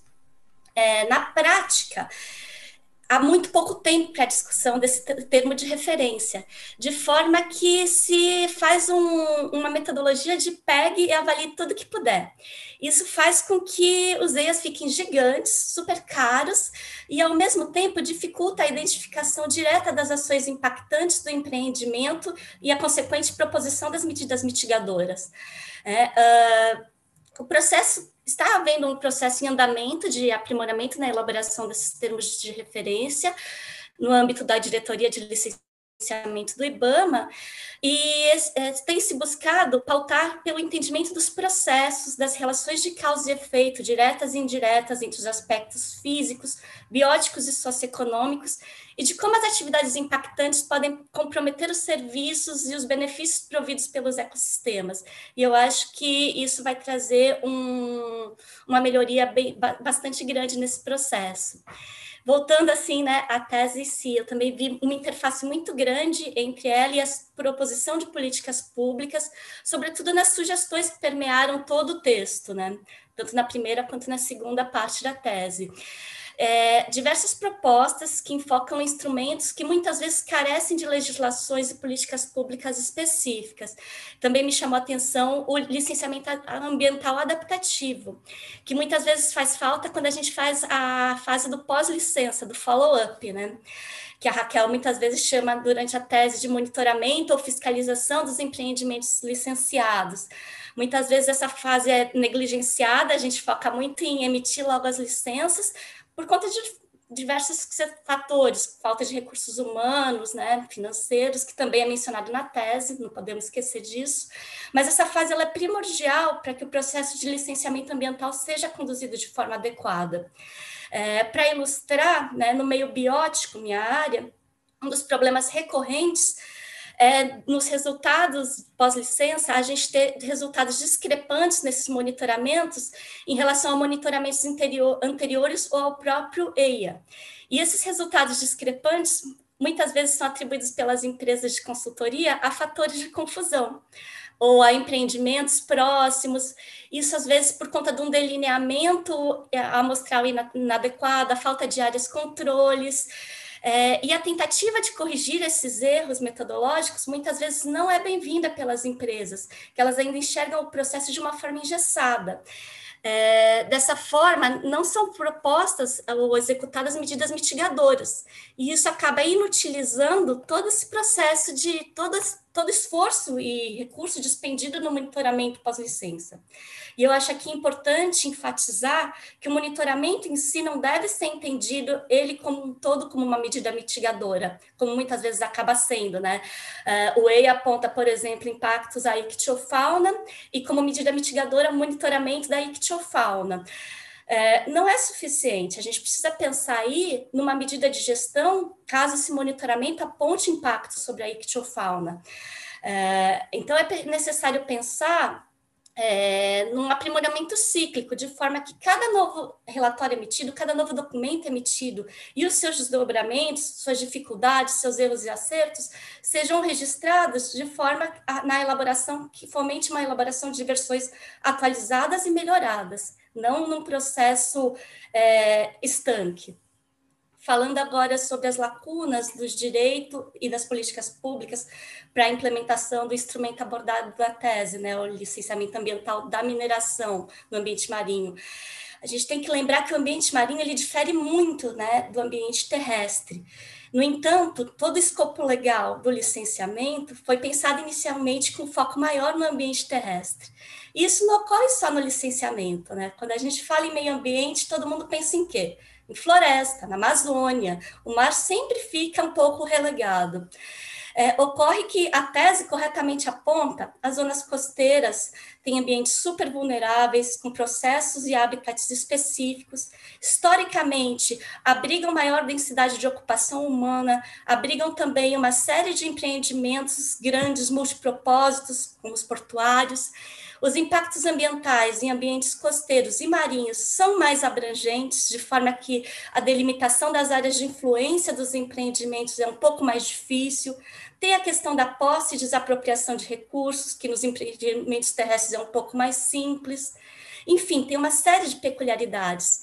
Então, é necessário a gente pensar no licenciamento em áreas costeiras e marinhas de forma diferenciada ao ambiente terrestre, com instrumentos específicos, e também que as pessoas que trabalhem nessa área tenham uma formação e treinamento na área. Essa realidade está sendo melhorada aos poucos, a lei do mar está aí sendo discutida, mas eu acredito que ainda haja muito o que fazer é, nesse sentido. Para concluir minha fala, para a gente não se estender muito, né, em termos gerais do licenciamento, eu acredito que nós carecemos de políticas públicas focadas na implementação da abordagem ecossistêmica no licenciamento ambiental e na melhoria e no acompanhamento da pós-licença. Além também de também a gente ter fóruns institucionais e interinstitucionais específicos para a gente tratar do, do aperfeiçoamento contínuo de cada processo de licenciamento que está sendo conduzido. É, eu posso citar aqui alguns exemplos de iniciativas locais, né? Eu fico na ponta, não fico em Brasília. É, a gente tem, já teve dois encontros anuais regionais dentro dos núcleos de licenciamento dos estados do Sudeste do Brasil, em que a gente discutiu melhorias gerais e também de processos específicos de licenciamento desses estados.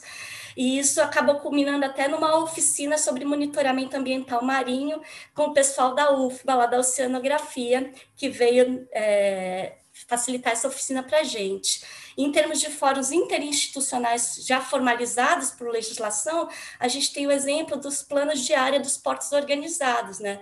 em que a gente tem o órgão ambiental federal, o órgão ambiental estadual, a autoridade portuária, marinha e os empreendedores responsáveis pelos terminais, se reunindo periodicamente para discutir melhorias aí na gestão de risco em relação a acidentes com óleo dos empreendimentos. Mas é um espaço super bacana. E oportunamente a gente tem convidado os membros da academia e de outros setores da sociedade também. Claro que aí, novamente, a gente esbarra na limitação de tempo, de recursos humanos, de recursos materiais, que eu não acho que seja algo a ser subestimado, é algo que dificulta muito a realização e a participação nesse tipo de evento e deve ser enfrentado o mais breve possível, sob pena da gente ter todos esses esforços inviabilizados pelo excesso de demandas que acabam sobrecarregando os técnicos. É, então, vou parar por aqui para dar bastante tempo para o debate. Obrigada, Karina. Obrigada, pessoal, Raquel. Muitíssimo obrigada, Aline, pelas suas considerações muito pontuais, muito precisas, muito cirúrgicas e que têm bastante a contribuir com a, o trabalho, com o debate, com a reflexão. Então, agora a gente passa para uma segunda fase do webinário, que é a fase de mediação, com é, hoje com duas pesquisadoras e professores, professora Ana Cláudia Farranha, ela tem doutorado em Ciências Sociais pela Unicamp, professora da Faculdade de Direito, líder do GEOP, participa do GERN ativamente em diversos projetos, e logo após a Mariana Cirne, que também participa ativamente de várias atividades do GERN, é professora no CEUB, é procuradora federal. Então, as duas vão fazer é, uma interface é, com políticas públicas, vão refletir sobre a conexão das áreas do conhecimento e com a, os operadores do direito, a atuação do direito. Então, já passo a palavra à professora Ana Cláudia Farranha. Bem, bom dia a todos e todas. Muito obrigada, Karina, pelo convite. Você só esqueceu de falar que a gente vai fazer tudo isso em cinco minutos.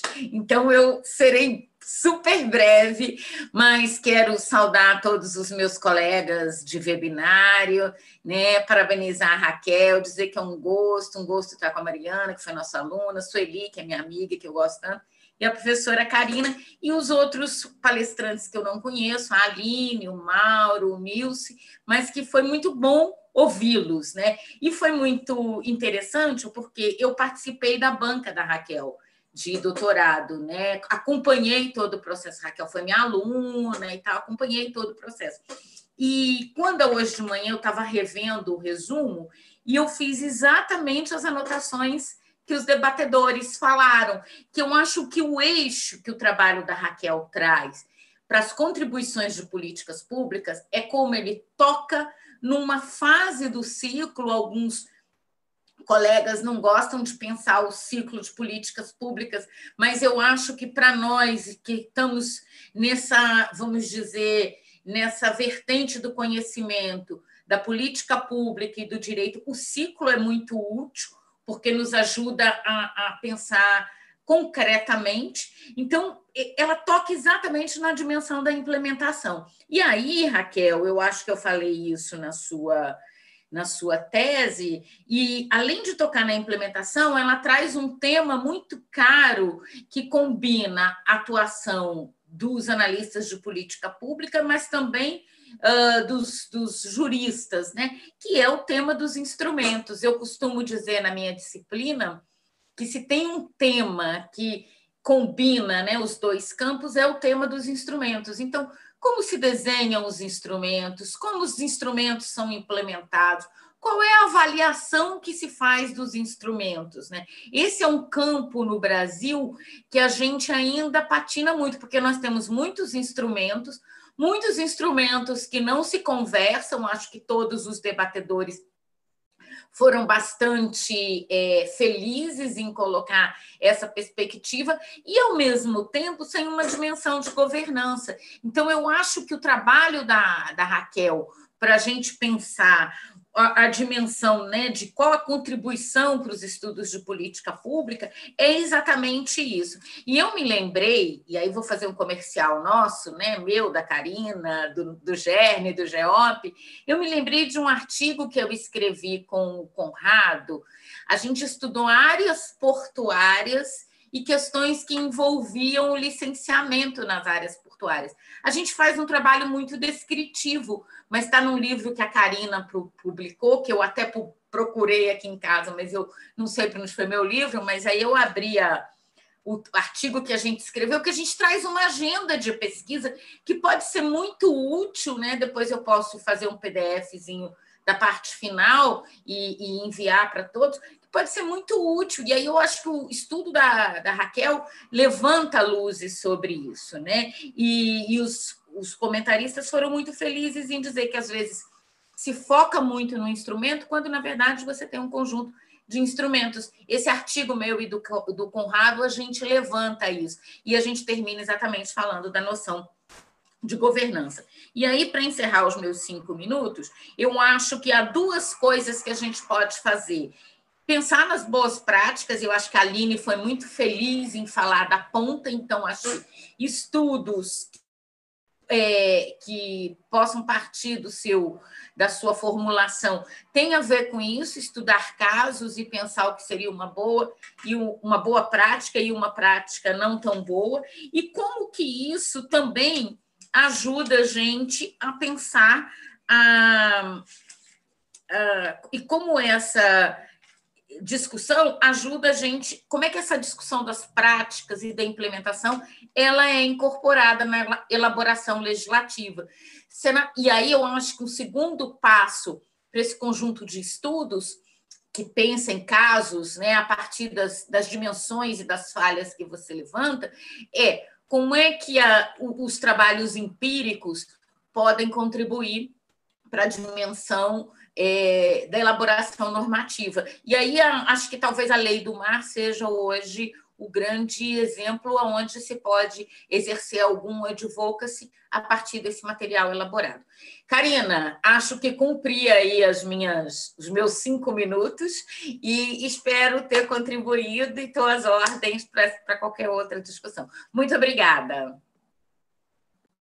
Muitíssimo obrigada, Ana. Cumpriu perfeitamente já passo a palavra é, diretamente à Mariana Cirne, que é, também é, participa do grupo e trabalha é, hoje na Controladoria é, como coordenadora geral do, de processos administrativos e análise legislativa da Consultoria Jurídica da Controladoria Geral da União, da CGU, é professora no, no UniceuB e é, vai fazer também essa, essa mediação é, em conjunto com a Ana com a Ana Farranha. Então, Mariana, a palavra é sua.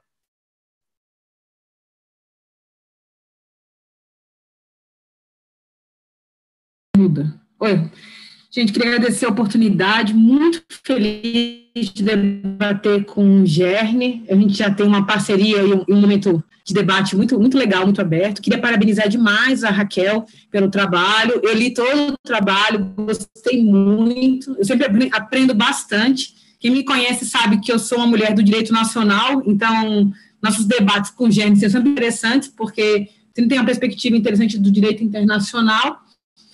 E o trabalho da Raquel me pareceu bem interessante, porque ela trouxe, na verdade, uma coisa que a gente às vezes esquece, que no direito ambiental a gente precisa pegar dados, pegar processos, pegar empiria para falar dos temas importantes.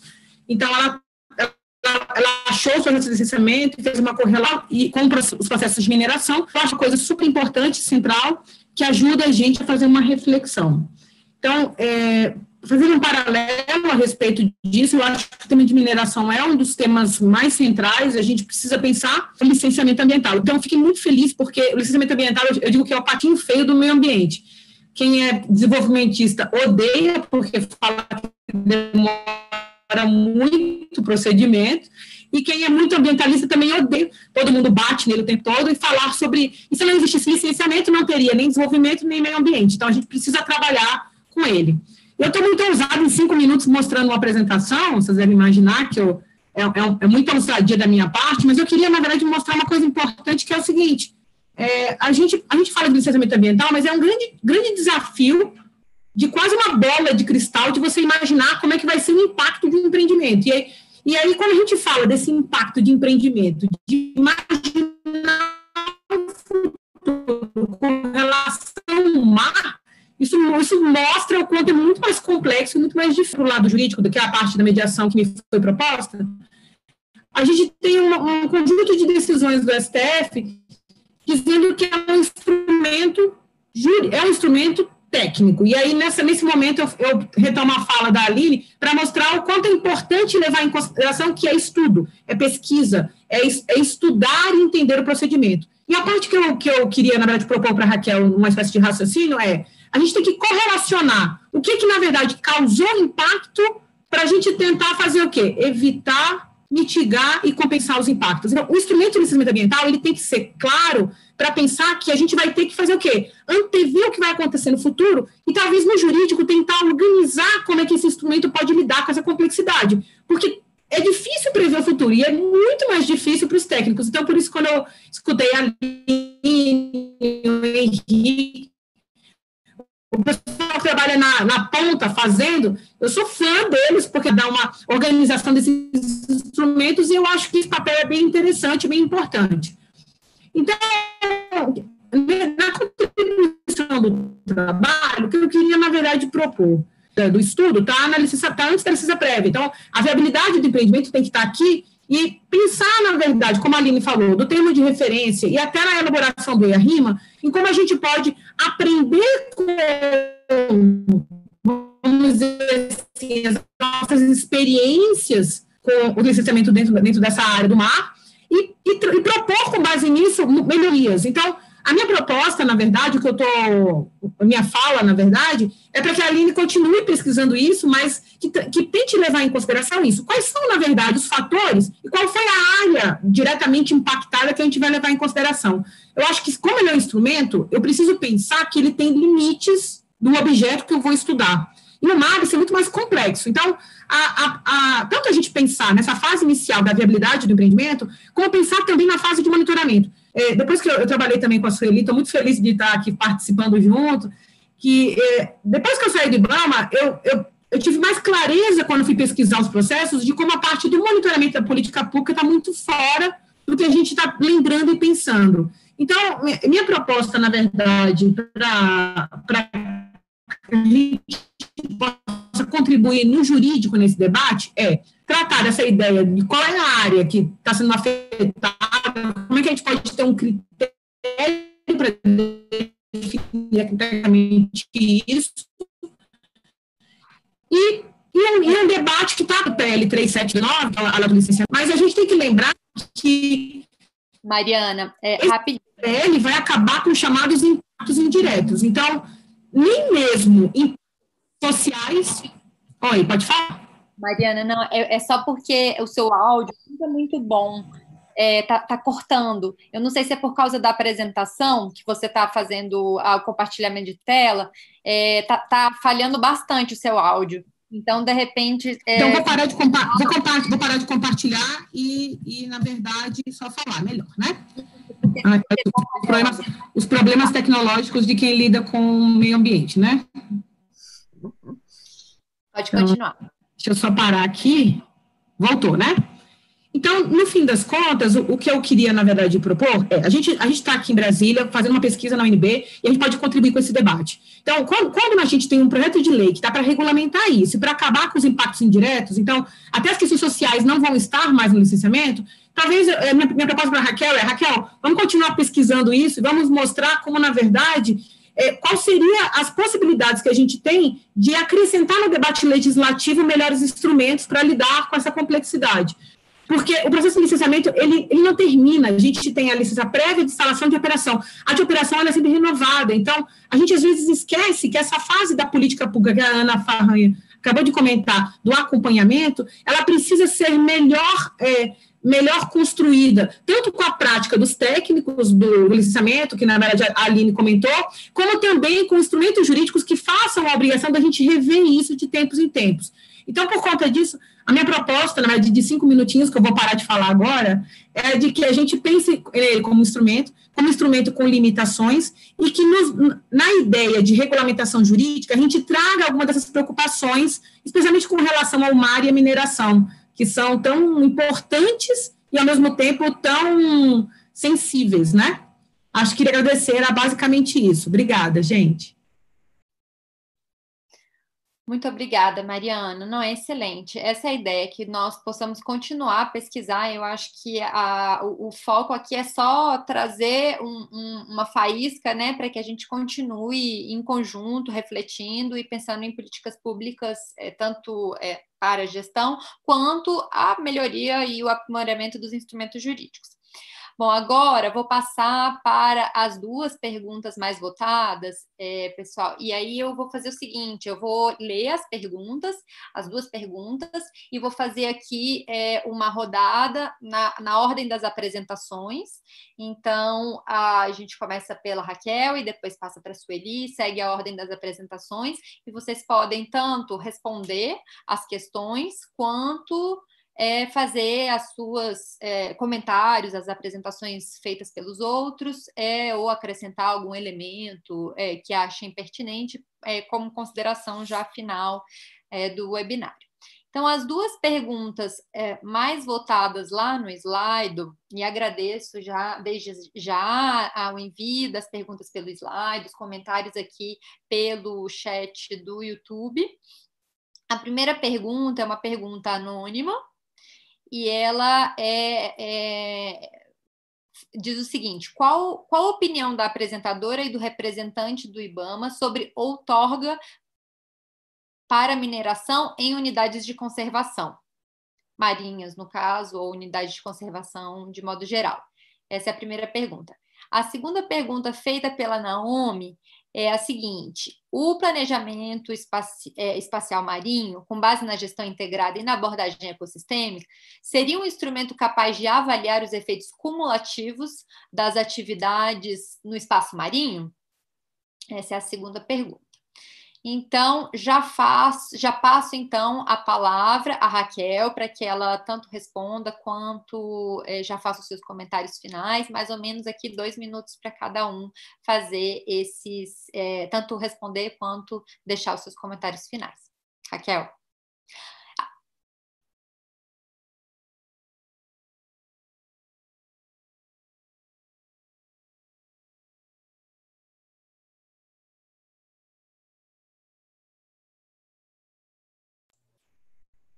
Sem áudio. Raquel, desculpe. desculpe. Eu comecei a falar e esqueci do, do microfone.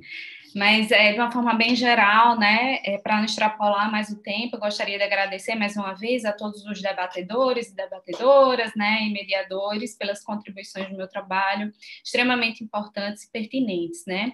E como uma conclusão muito rápida, né, é, que eu até faço também na tese, o instrumento do licenciamento, ele é um instrumento muito complexo, né, igualmente a gestão integrada. Então, eu posso dizer que o, o licenciamento ambiental é apenas um né, um pedacinho é, de contribuição que pode contribuir com a gestão integrada.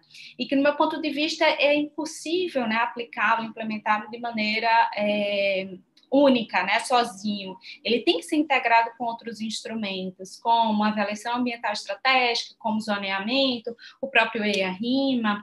Eu acho que foi a professora Sueli que falou também do PEN, né, do, do, da planificação do espaço marinho, que é um instrumento extremamente importante porque ele vai ordenar, né, aquele território, que no caso é o território marinho.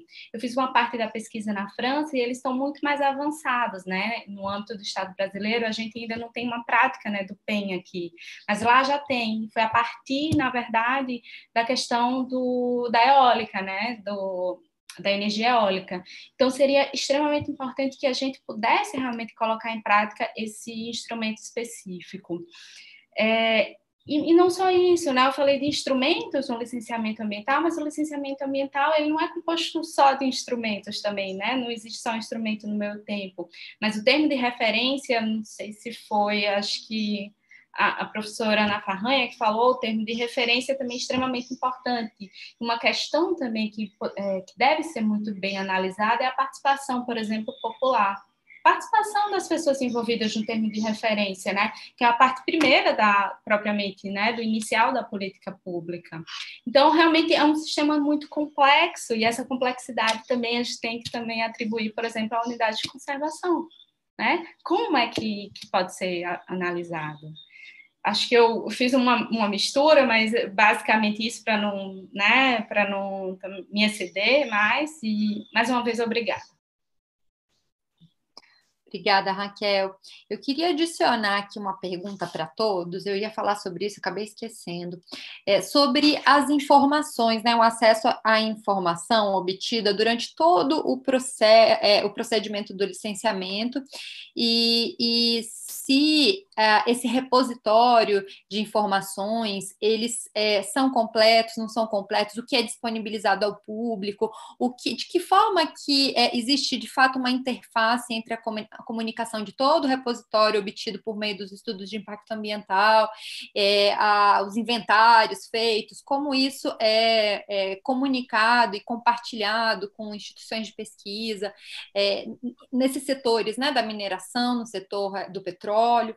Então, fica aqui essa pergunta, se vocês puderem fazer esse comentário, que acho que essa base de dados né, e a comunicação é, é, é muito útil para os pesquisadores de todas as áreas, né, incluindo aqui a Raquel, que poderia ter até falado né, da dificuldade de acesso à informação é, para a realização da tese. E acho que todos os pesquisadores passam pelo mesmo desafio para que os trabalhos possam ser completos e, e fazerem, de fato, essa interface com a realidade. Né? Já passo a palavra, então, a, a Sueli.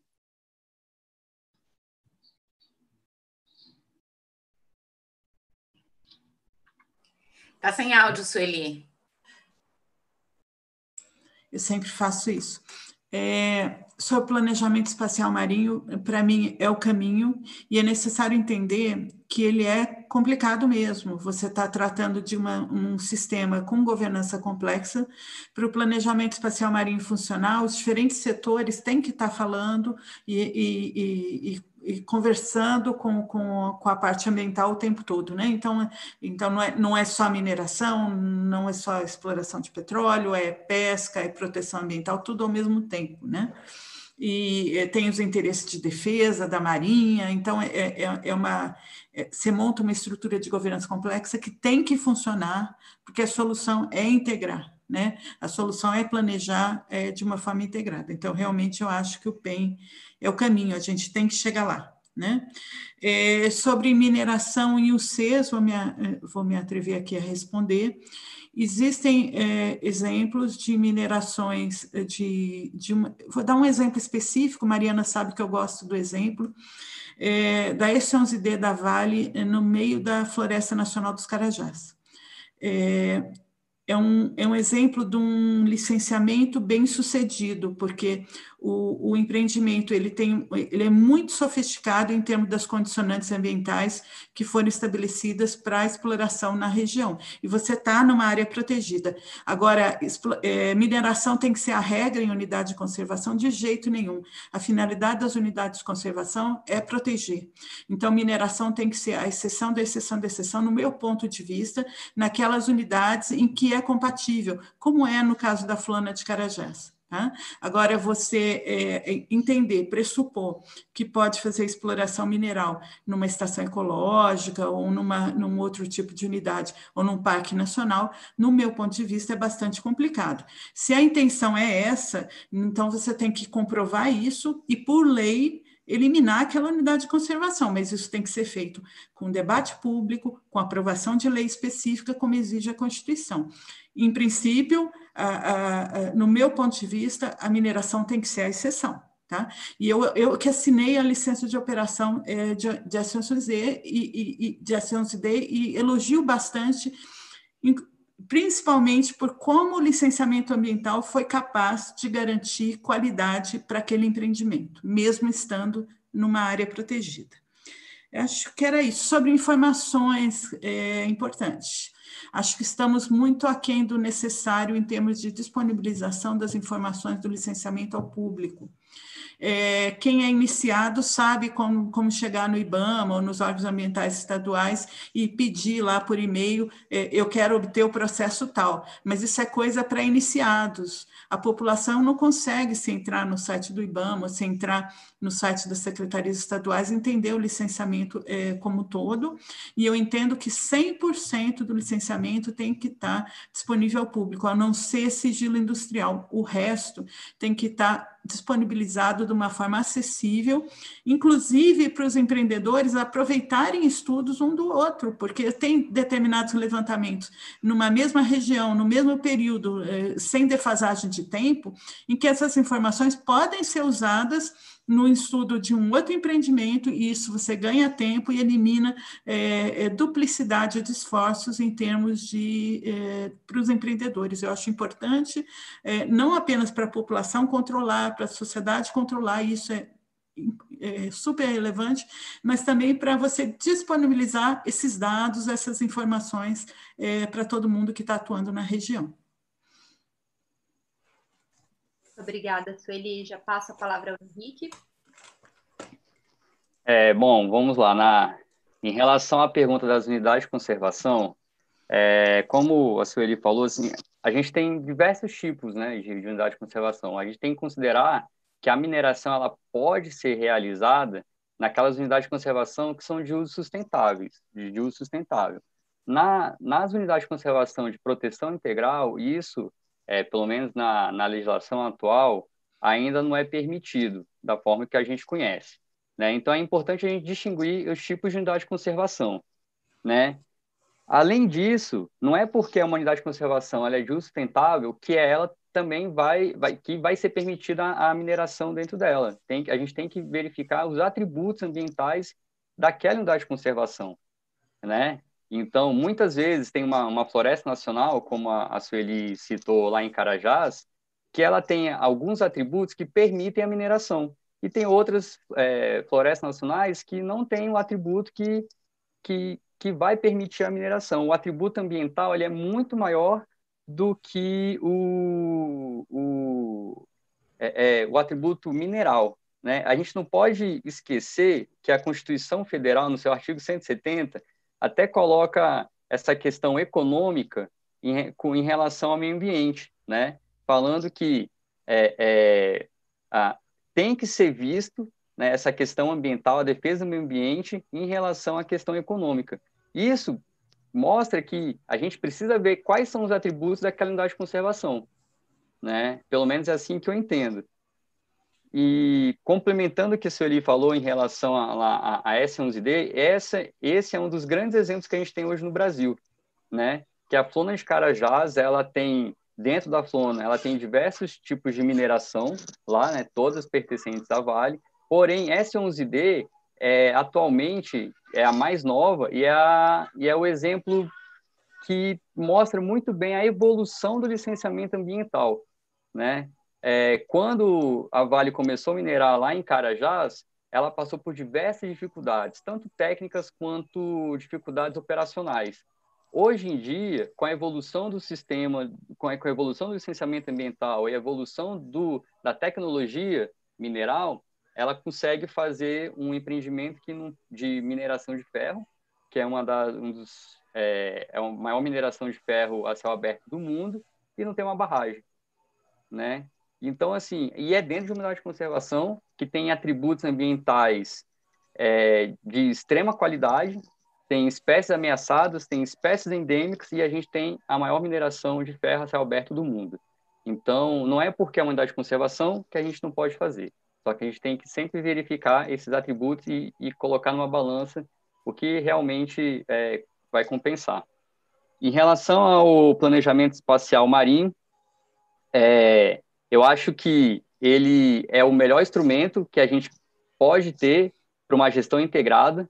É, e com certeza ele é capaz de avaliar os efeitos cumulativos, desde que dentro desse planejamento seja considerado essa avaliação, esse licenciamento ambiental integrado, né? Se, se for licenciamento ambiental por projeto, ele, ele não vai conseguir fazer é, esse, essa gestão integrada, né? Não vai, não vai conseguir avaliar os efeitos cumulativos. E em relação à disponibilização de dados, essa parte vai muito ao encontro do que eu falei, que é o aprimoramento tecnológico. Né? O licenciamento ambiental ele tem que passar por esse aprimoramento. Né? É, todo mundo sabe da dificuldade, até nós analistas ambientais, às vezes a gente não sabe onde estão determinados dados, porque tem diversos sistemas, né? tem um sistema de, de, gestão de processos, tem um sistema de gestão ambiental, aí vai ter um sistema que é, é, é o IBAMA está, tá, às vezes, dando sangue para aquele sistema, mas já se passou tanto tempo que ele nem entrou em operação, mas já está defasado, e aí surge um outro sistema. Então, isso é muito complicado. Por isso que é necessário ter um aprimoramento tecnológico, né, para que esses dados sejam disponibilizados e de forma pública, e tem que ser todos os dados, realmente, como a Sueli falou, só não pode ser aqueles de, de que tem é, sigilo industrial né? Mas é isso, assim, tem que ter esse aprimoramento tecnológico para conseguir ter esses dados públicos disponibilizados. Obrigada, Henrique. É, eu, eu, deixo aqui a pergunta também, você citou né, o licenciamento ambiental integrado, eu, eu gostaria de ouvi-los é, quais exemplos vocês dariam de, de empreendimentos que tenham tido um, um, uma espécie de licenciamento ambiental integrado, né, seguindo as características do que seria um licenciamento ambiental integrado, até como fonte de pesquisa aqui para os pesquisadores? Não sei se você quer falar, Henrique, ou já passo para o próximo. É, a gente tem um, não é feito pelo IBAMA, né, é feito lá pela FEPAM, lá no Rio Grande do Sul, que é o licenciamento ambiental de PCHs. Eles conseguiram lá isso. É, eu não tenho muito conhecimento assim como que foi feito, mas é um, é um bom exemplo, pelo menos que eu já tenho visto e os comentários que eles conseguiram é, numa determinada bacia eles fizeram um licenciamento é, integrado para considerando todas as PCHs previstas para aquela bacia e eles é como se eles tivessem já dado LP para todos aqueles empreendimentos. É como se fosse isso, sim. Eles não deram LP propriamente dito, mas eles já, fará, já falaram nesse licenciamento ambiental integrado que, se for feito da forma que eles colocaram, aqueles empreendimentos provavelmente vão ser aprovados, pelo menos na, no, na, na fase LP. Né? Logicamente que da instalação e operação, cada um tem a sua particularidade, e aí é, eles não chegaram nesse ponto, mas para a LP, lá a FEPAN no Rio Grande do Sul, eles conseguiram fazer um licenciamento ambiental integrado, que eu considero que é um bom exemplo para o Brasil hoje. Excelente, muito obrigada. É, já passo a palavra ao Nilce.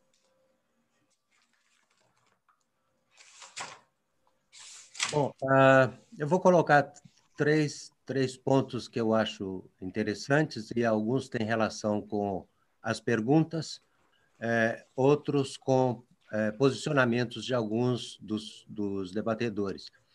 É, primeiro, sobre a, a questão da, do licenciamento integrado, na área do petróleo, existem alguns exemplos é, ainda não muito é, frequentes de licenciamento integrado, é, como, por exemplo, o licenciamento de perfuração de poços em bacias sedimentares como um todo.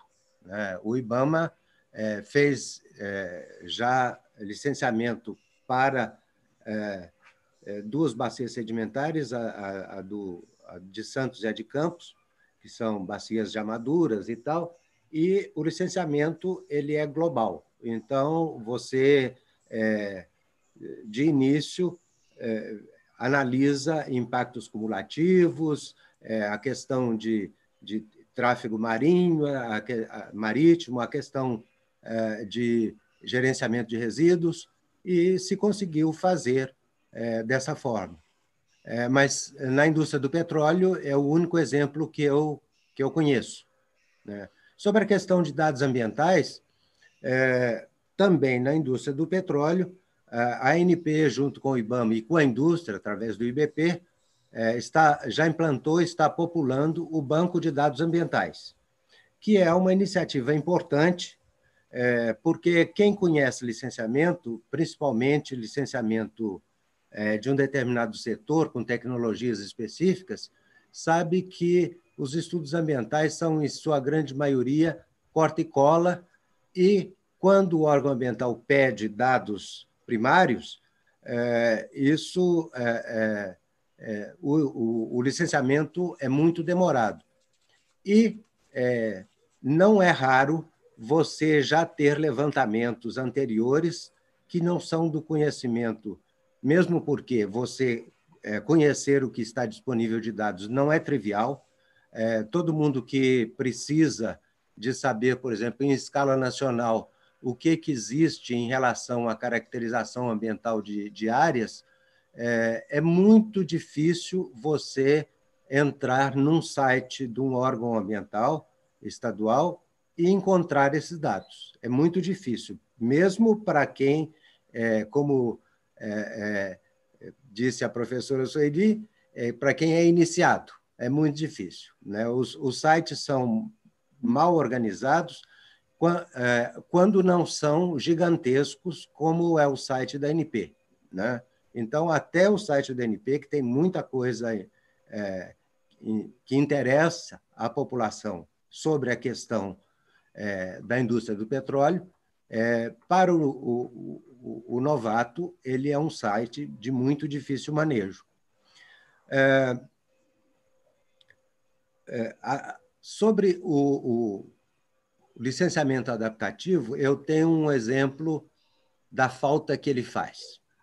É, a ANP, junto com o IBAMA e com a Marinha, construiu uma regulamentação para o descomissionamento, que nada mais vem a, vem a ser do que a desativação dos, dos empreendimentos quando eles chegam ao fim da vida útil, isto é, quando chega ao fim da produção.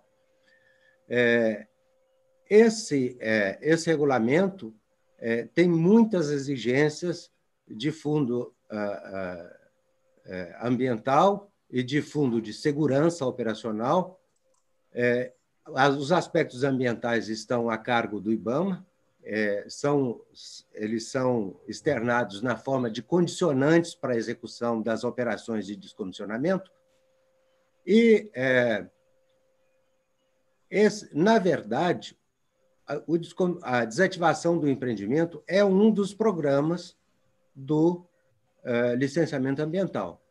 Só que, como a gente não tem um acompanhamento, não tem uma, uma, adaptação da licença ao longo do tempo, é, a saída que o IBAMA encontrou é, e, e em, na qual está trabalhando é uma licença específica para descomissionamento. Né? É, se, se houvesse esse, se a gente tivesse recursos para fazer esse, esse acompanhamento do empreendimento de maneira é, mais próxima, isso poderia ter sido evitado e, sem dúvida, o conhecimento das, das atividades seria muito mais bem sedimentado. Né? É, bom, basicamente são, eram esses pontos que eu queria trocar. Excelente, muitíssimo obrigada, é, Nilson. Já passo a palavra ao Mauro. Oi. É, vou me reportar essa questão aqui de mineração e UC, já que mineração tem a ver com o Ministério aqui. É, há uma pendenga já antiga em relação a isso e há teses para um lado e para outro da permissibilidade. Presentemente vige a, a ideia de que é possível a mineração em unidade de conservação de uso sustentável, como o Henrique mencionou, e, e tem uma discussão, tem, é, é bem complexa essa questão, porque você tem discussões, por exemplo, de outorga de direito minerário que foi dada num determinado contexto, e posteriormente houve a criação da unidade de conservação se sobrepondo àquela poligonal. E aí qual é o direito que pode prevalecer? Ordinariamente, se tem entendido que há uma caducidade, uma espécie de caducidade do título minerário, o que pode gerar uma indenização em face da União. Esse é um aspecto. É, eu, por exemplo, defendo que é possível, a menos que haja uma posição clara da, da, da lei do SNUC, e como é o caso de reserva extrativista, e mas com relação à unidade de conservação de, de proteção integral, é, eu vejo que quando, a prioristicamente, a, o gestor da unidade já, em razão de ela ser de proteção integral, já inibe qualquer possibilidade de concessão de um título, se a gente pegar a, a primeira fase, que é de pesquisa minerária, que é um título, o, a alvará de pesquisa é um título minerário. Porque assim, a, o bem, o bem mineral é um bem de propriedade da União. Do ponto de vista patrimonial, é da União e cabe a ela explorar. Que o faz por meio dos particulares. Mas essa é uma dimensão patrimonial do bem. Mas também o bem jurídico, que é o próprio conhecimento geológico também, é fundamental para o país. Então, no mínimo, é possível admitir a fase de pesquisa, porque senão a gente também inibe a parte a, a eficácia parcial do artigo 225 da Constituição no inciso terceiro do artigo que diz sobre a obrigatoriedade do poder público de criar espaços territoriais protegidos e que diz que a supressão, a alteração dos seus limites só pode ser feita mediante lei, ok? Então, quer dizer que o Constituinte permite a alteração ou a supressão. Mas eu só vou poder fazer isso se eu puder confrontar um bem jurídico com outro. Então, uma vez criada a unidade de conservação de proteção integral, eh, se eu não permitir uma pesquisa minerária, por exemplo, e que ela indique que há um bem mineral importante, que é fundamental para o país, ou o que quer que seja, é, eu não vou poder exercitar essa parte daquilo que é um exercício que o poder público deve fazer confrontando esses bens jurídicos. Além do que, esse próprio dispositivo diz, vedada a utilização que comprometa a integridade dos atributos. Né? Então, se eu aplicar, por exemplo, o princípio da proporcionalidade, eu verificar que determinada atividade econômica ou seja, no caso, mineração, ela não compromete a integridade do atributo ou dos atributos daquela unidade de conservação que permitiram a sua criação, é possível pensar em uma operação econômica ali, sem que haja a necessidade até de, de supressão daquela unidade de conservação. Mas essa matéria é muito complexa e em dois minutos a gente não tem como. Mas, assim, é bom é boa para pesquisa. Eu, eu mesmo estou concluindo agora um parecer, justamente porque estamos discutindo um entendimento que está previsto na.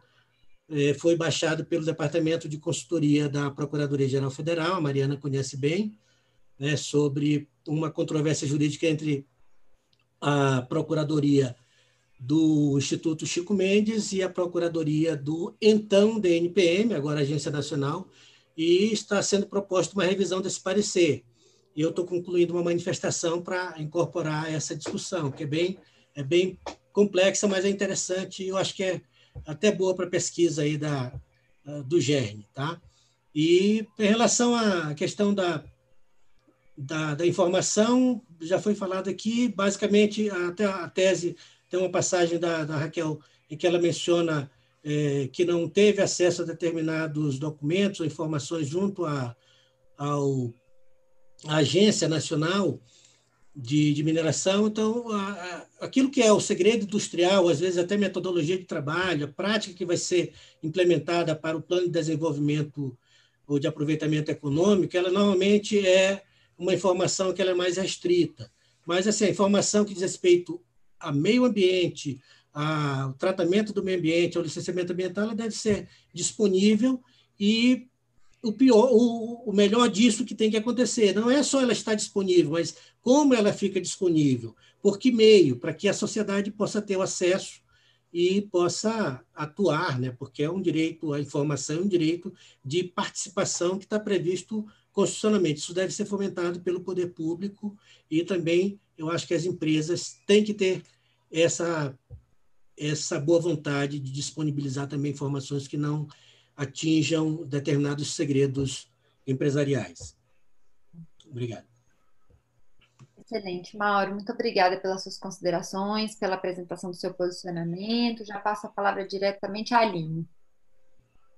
É, obrigada, Karina. É, a gente fica por último, né? Aí sobra um pouco, sobra pouco assim para a gente falar. Acho que a maior parte das questões já foram bem abordadas pelos colegas, e eu gostaria de fazer só um, um, adendo aí, não como analista ambiental do IBAMA, mas como pesquisadora, né, que fiz minha tese há um tempinho atrás, e eu tive, eu também fiz análise de processos de licenciamento do IBAMA, e eu tive a mesma dificuldade da Raquel, que está maior, porque foi ainda em 2012, 2013, e os processos ainda estavam todos em papel.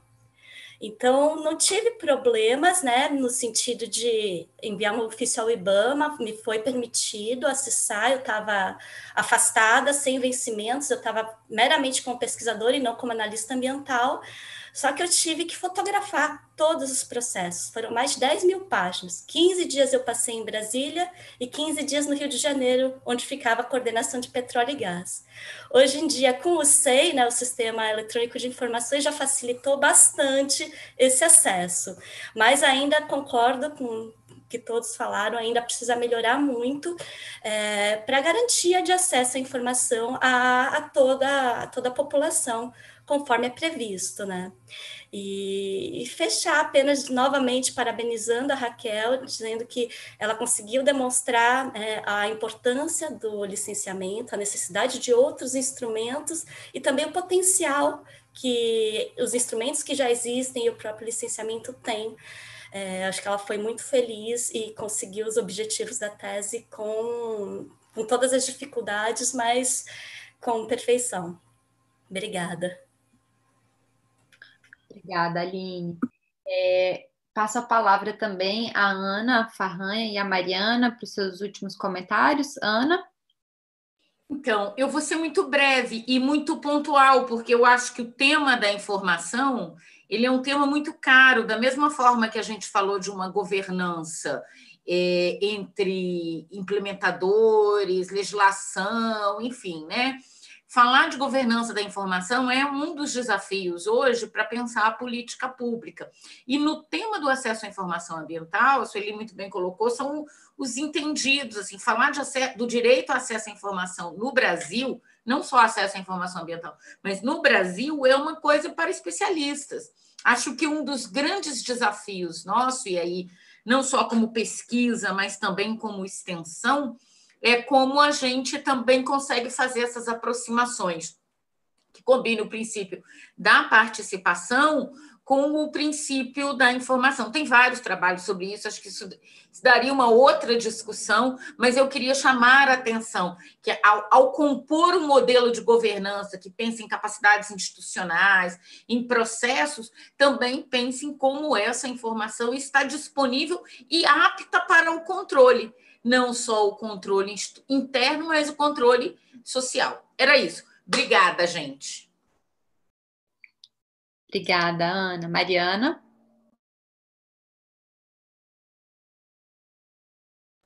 Está sem microfone, Mariana. Eu sempre faço isso também. Eu estou sempre, na verdade, falando com tudo fechado.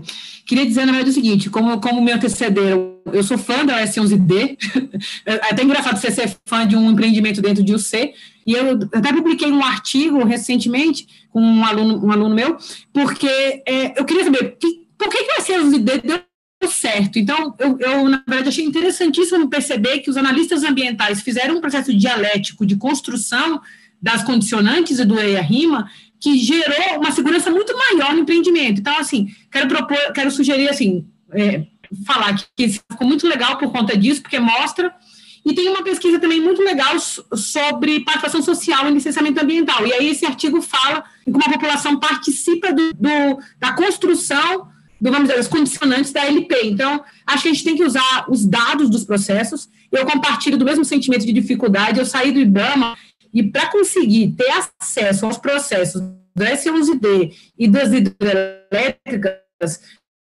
me pediram o número do fax é, é, falaram que não tinha tempo para falar, e aí fazer uma, uma espécie de campanha a favor de um instrumento que é a lei de acesso à informação e o esse no prazo. Então, assim, até com relação aos processos do IBAMA, foi isso que me ajudou, na verdade, a ter acesso aos processos administrativos. Usem o acesso à informação porque o sistema é coordenado e, e eles têm que usar cada vez mais isso. E eu queria só agradecer a oportunidade de dizer para a Raquel, continue pesquisando, vamos ver nesses processos, eu senti falta no teu trabalho só de você mostrar quais foram os acertos nesses processos para a gente garantir uma melhor proteção do ambiente marinho. O que, que na verdade, nesses processos foi assim, práticas positivas para a gente garantir um futuro das gerações. Era só isso, queria agradecer, obrigada pela oportunidade. Excelente, eh, Mariana. Bom, eh, muito obrigada a todos os debatedores, debatedoras, mediadores, mediadoras. Acho que o debate foi riquíssimo, houve conexão entre as áreas do conhecimento, houve estabelecimento dessas pontes entre a academia, os órgãos governamentais, é, ainda faltou a ponte com as organizações não governamentais e com a sociedade civil, mas isso construiremos, e a ideia é que desse webinário saia um relatório técnico com reflexo, com todas as reflexões, tanto da tese da Raquel, quanto da, das apresentações é, de todos, então conto com todos também para contribuírem para esse relatório técnico final, que depois a gente vai circular mais amplamente. Então, agradeço, agradeço as participações de todos no fórum do YouTube, que eu não consegui acompanhar, infelizmente, agradeço as perguntas. É, a semana que vem a gente tem mais um webinário sobre o tema da biodiversidade marinha, além da jurisdição nacional, o, um tratado que está sendo negociado no âmbito das Nações Unidas sobre esse tema.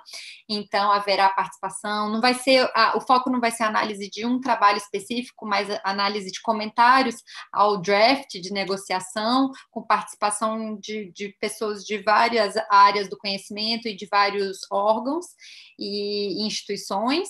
Então, é, convido a todos e todas para que participem é, na semana que vem.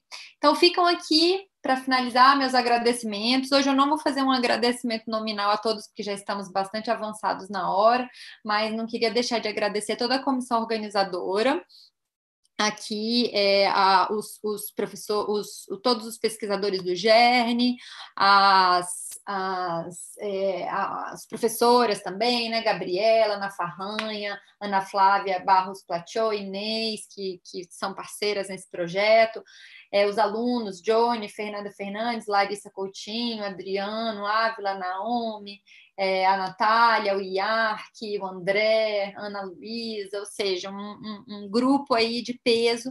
Agradecer ao Roberto é, pela, pela assistência técnica e a todos os colaboradores. Então, esse projeto e, e, toda, toda a reflexão sobre quem vai fazer parte do webinário, ela é discutida e debatida em conjunto. Eu conto com a, com a colaboração de várias instituições que estão ali no banner de divulgação. Então, é agradecer aqui é, Painel Mar, IBDMAR, vários laboratórios, institutos, e aqui já deixar é, já publicizado que a gente conseguiu obter também o apoio da CECIRM, que é a Secretaria da Comissão Interministerial para os Recursos do Mar, que em breve vamos inserir também o logo da CECIRM e que vai participar ativamente nesses debates. É a comissão que integra é, diversos representantes da, do Poder Executivo, principalmente, é, dos órgãos competentes em matéria de meio ambiente marinho, recursos marinhos. Então, é, a, eu gostaria gostaria muito que, desde o início, né, eu queria que eles estivessem presentes e colaborassem ativamente, porque eles fazem, constroem essas políticas para os recursos do mar, têm a competência para construir essas políticas. Então, é, a, temos também, além de todas as organizações citadas lá no banner, a gente vai integrar também a CECIM. Então, muito obrigada a todos e a todas, e até semana que vem.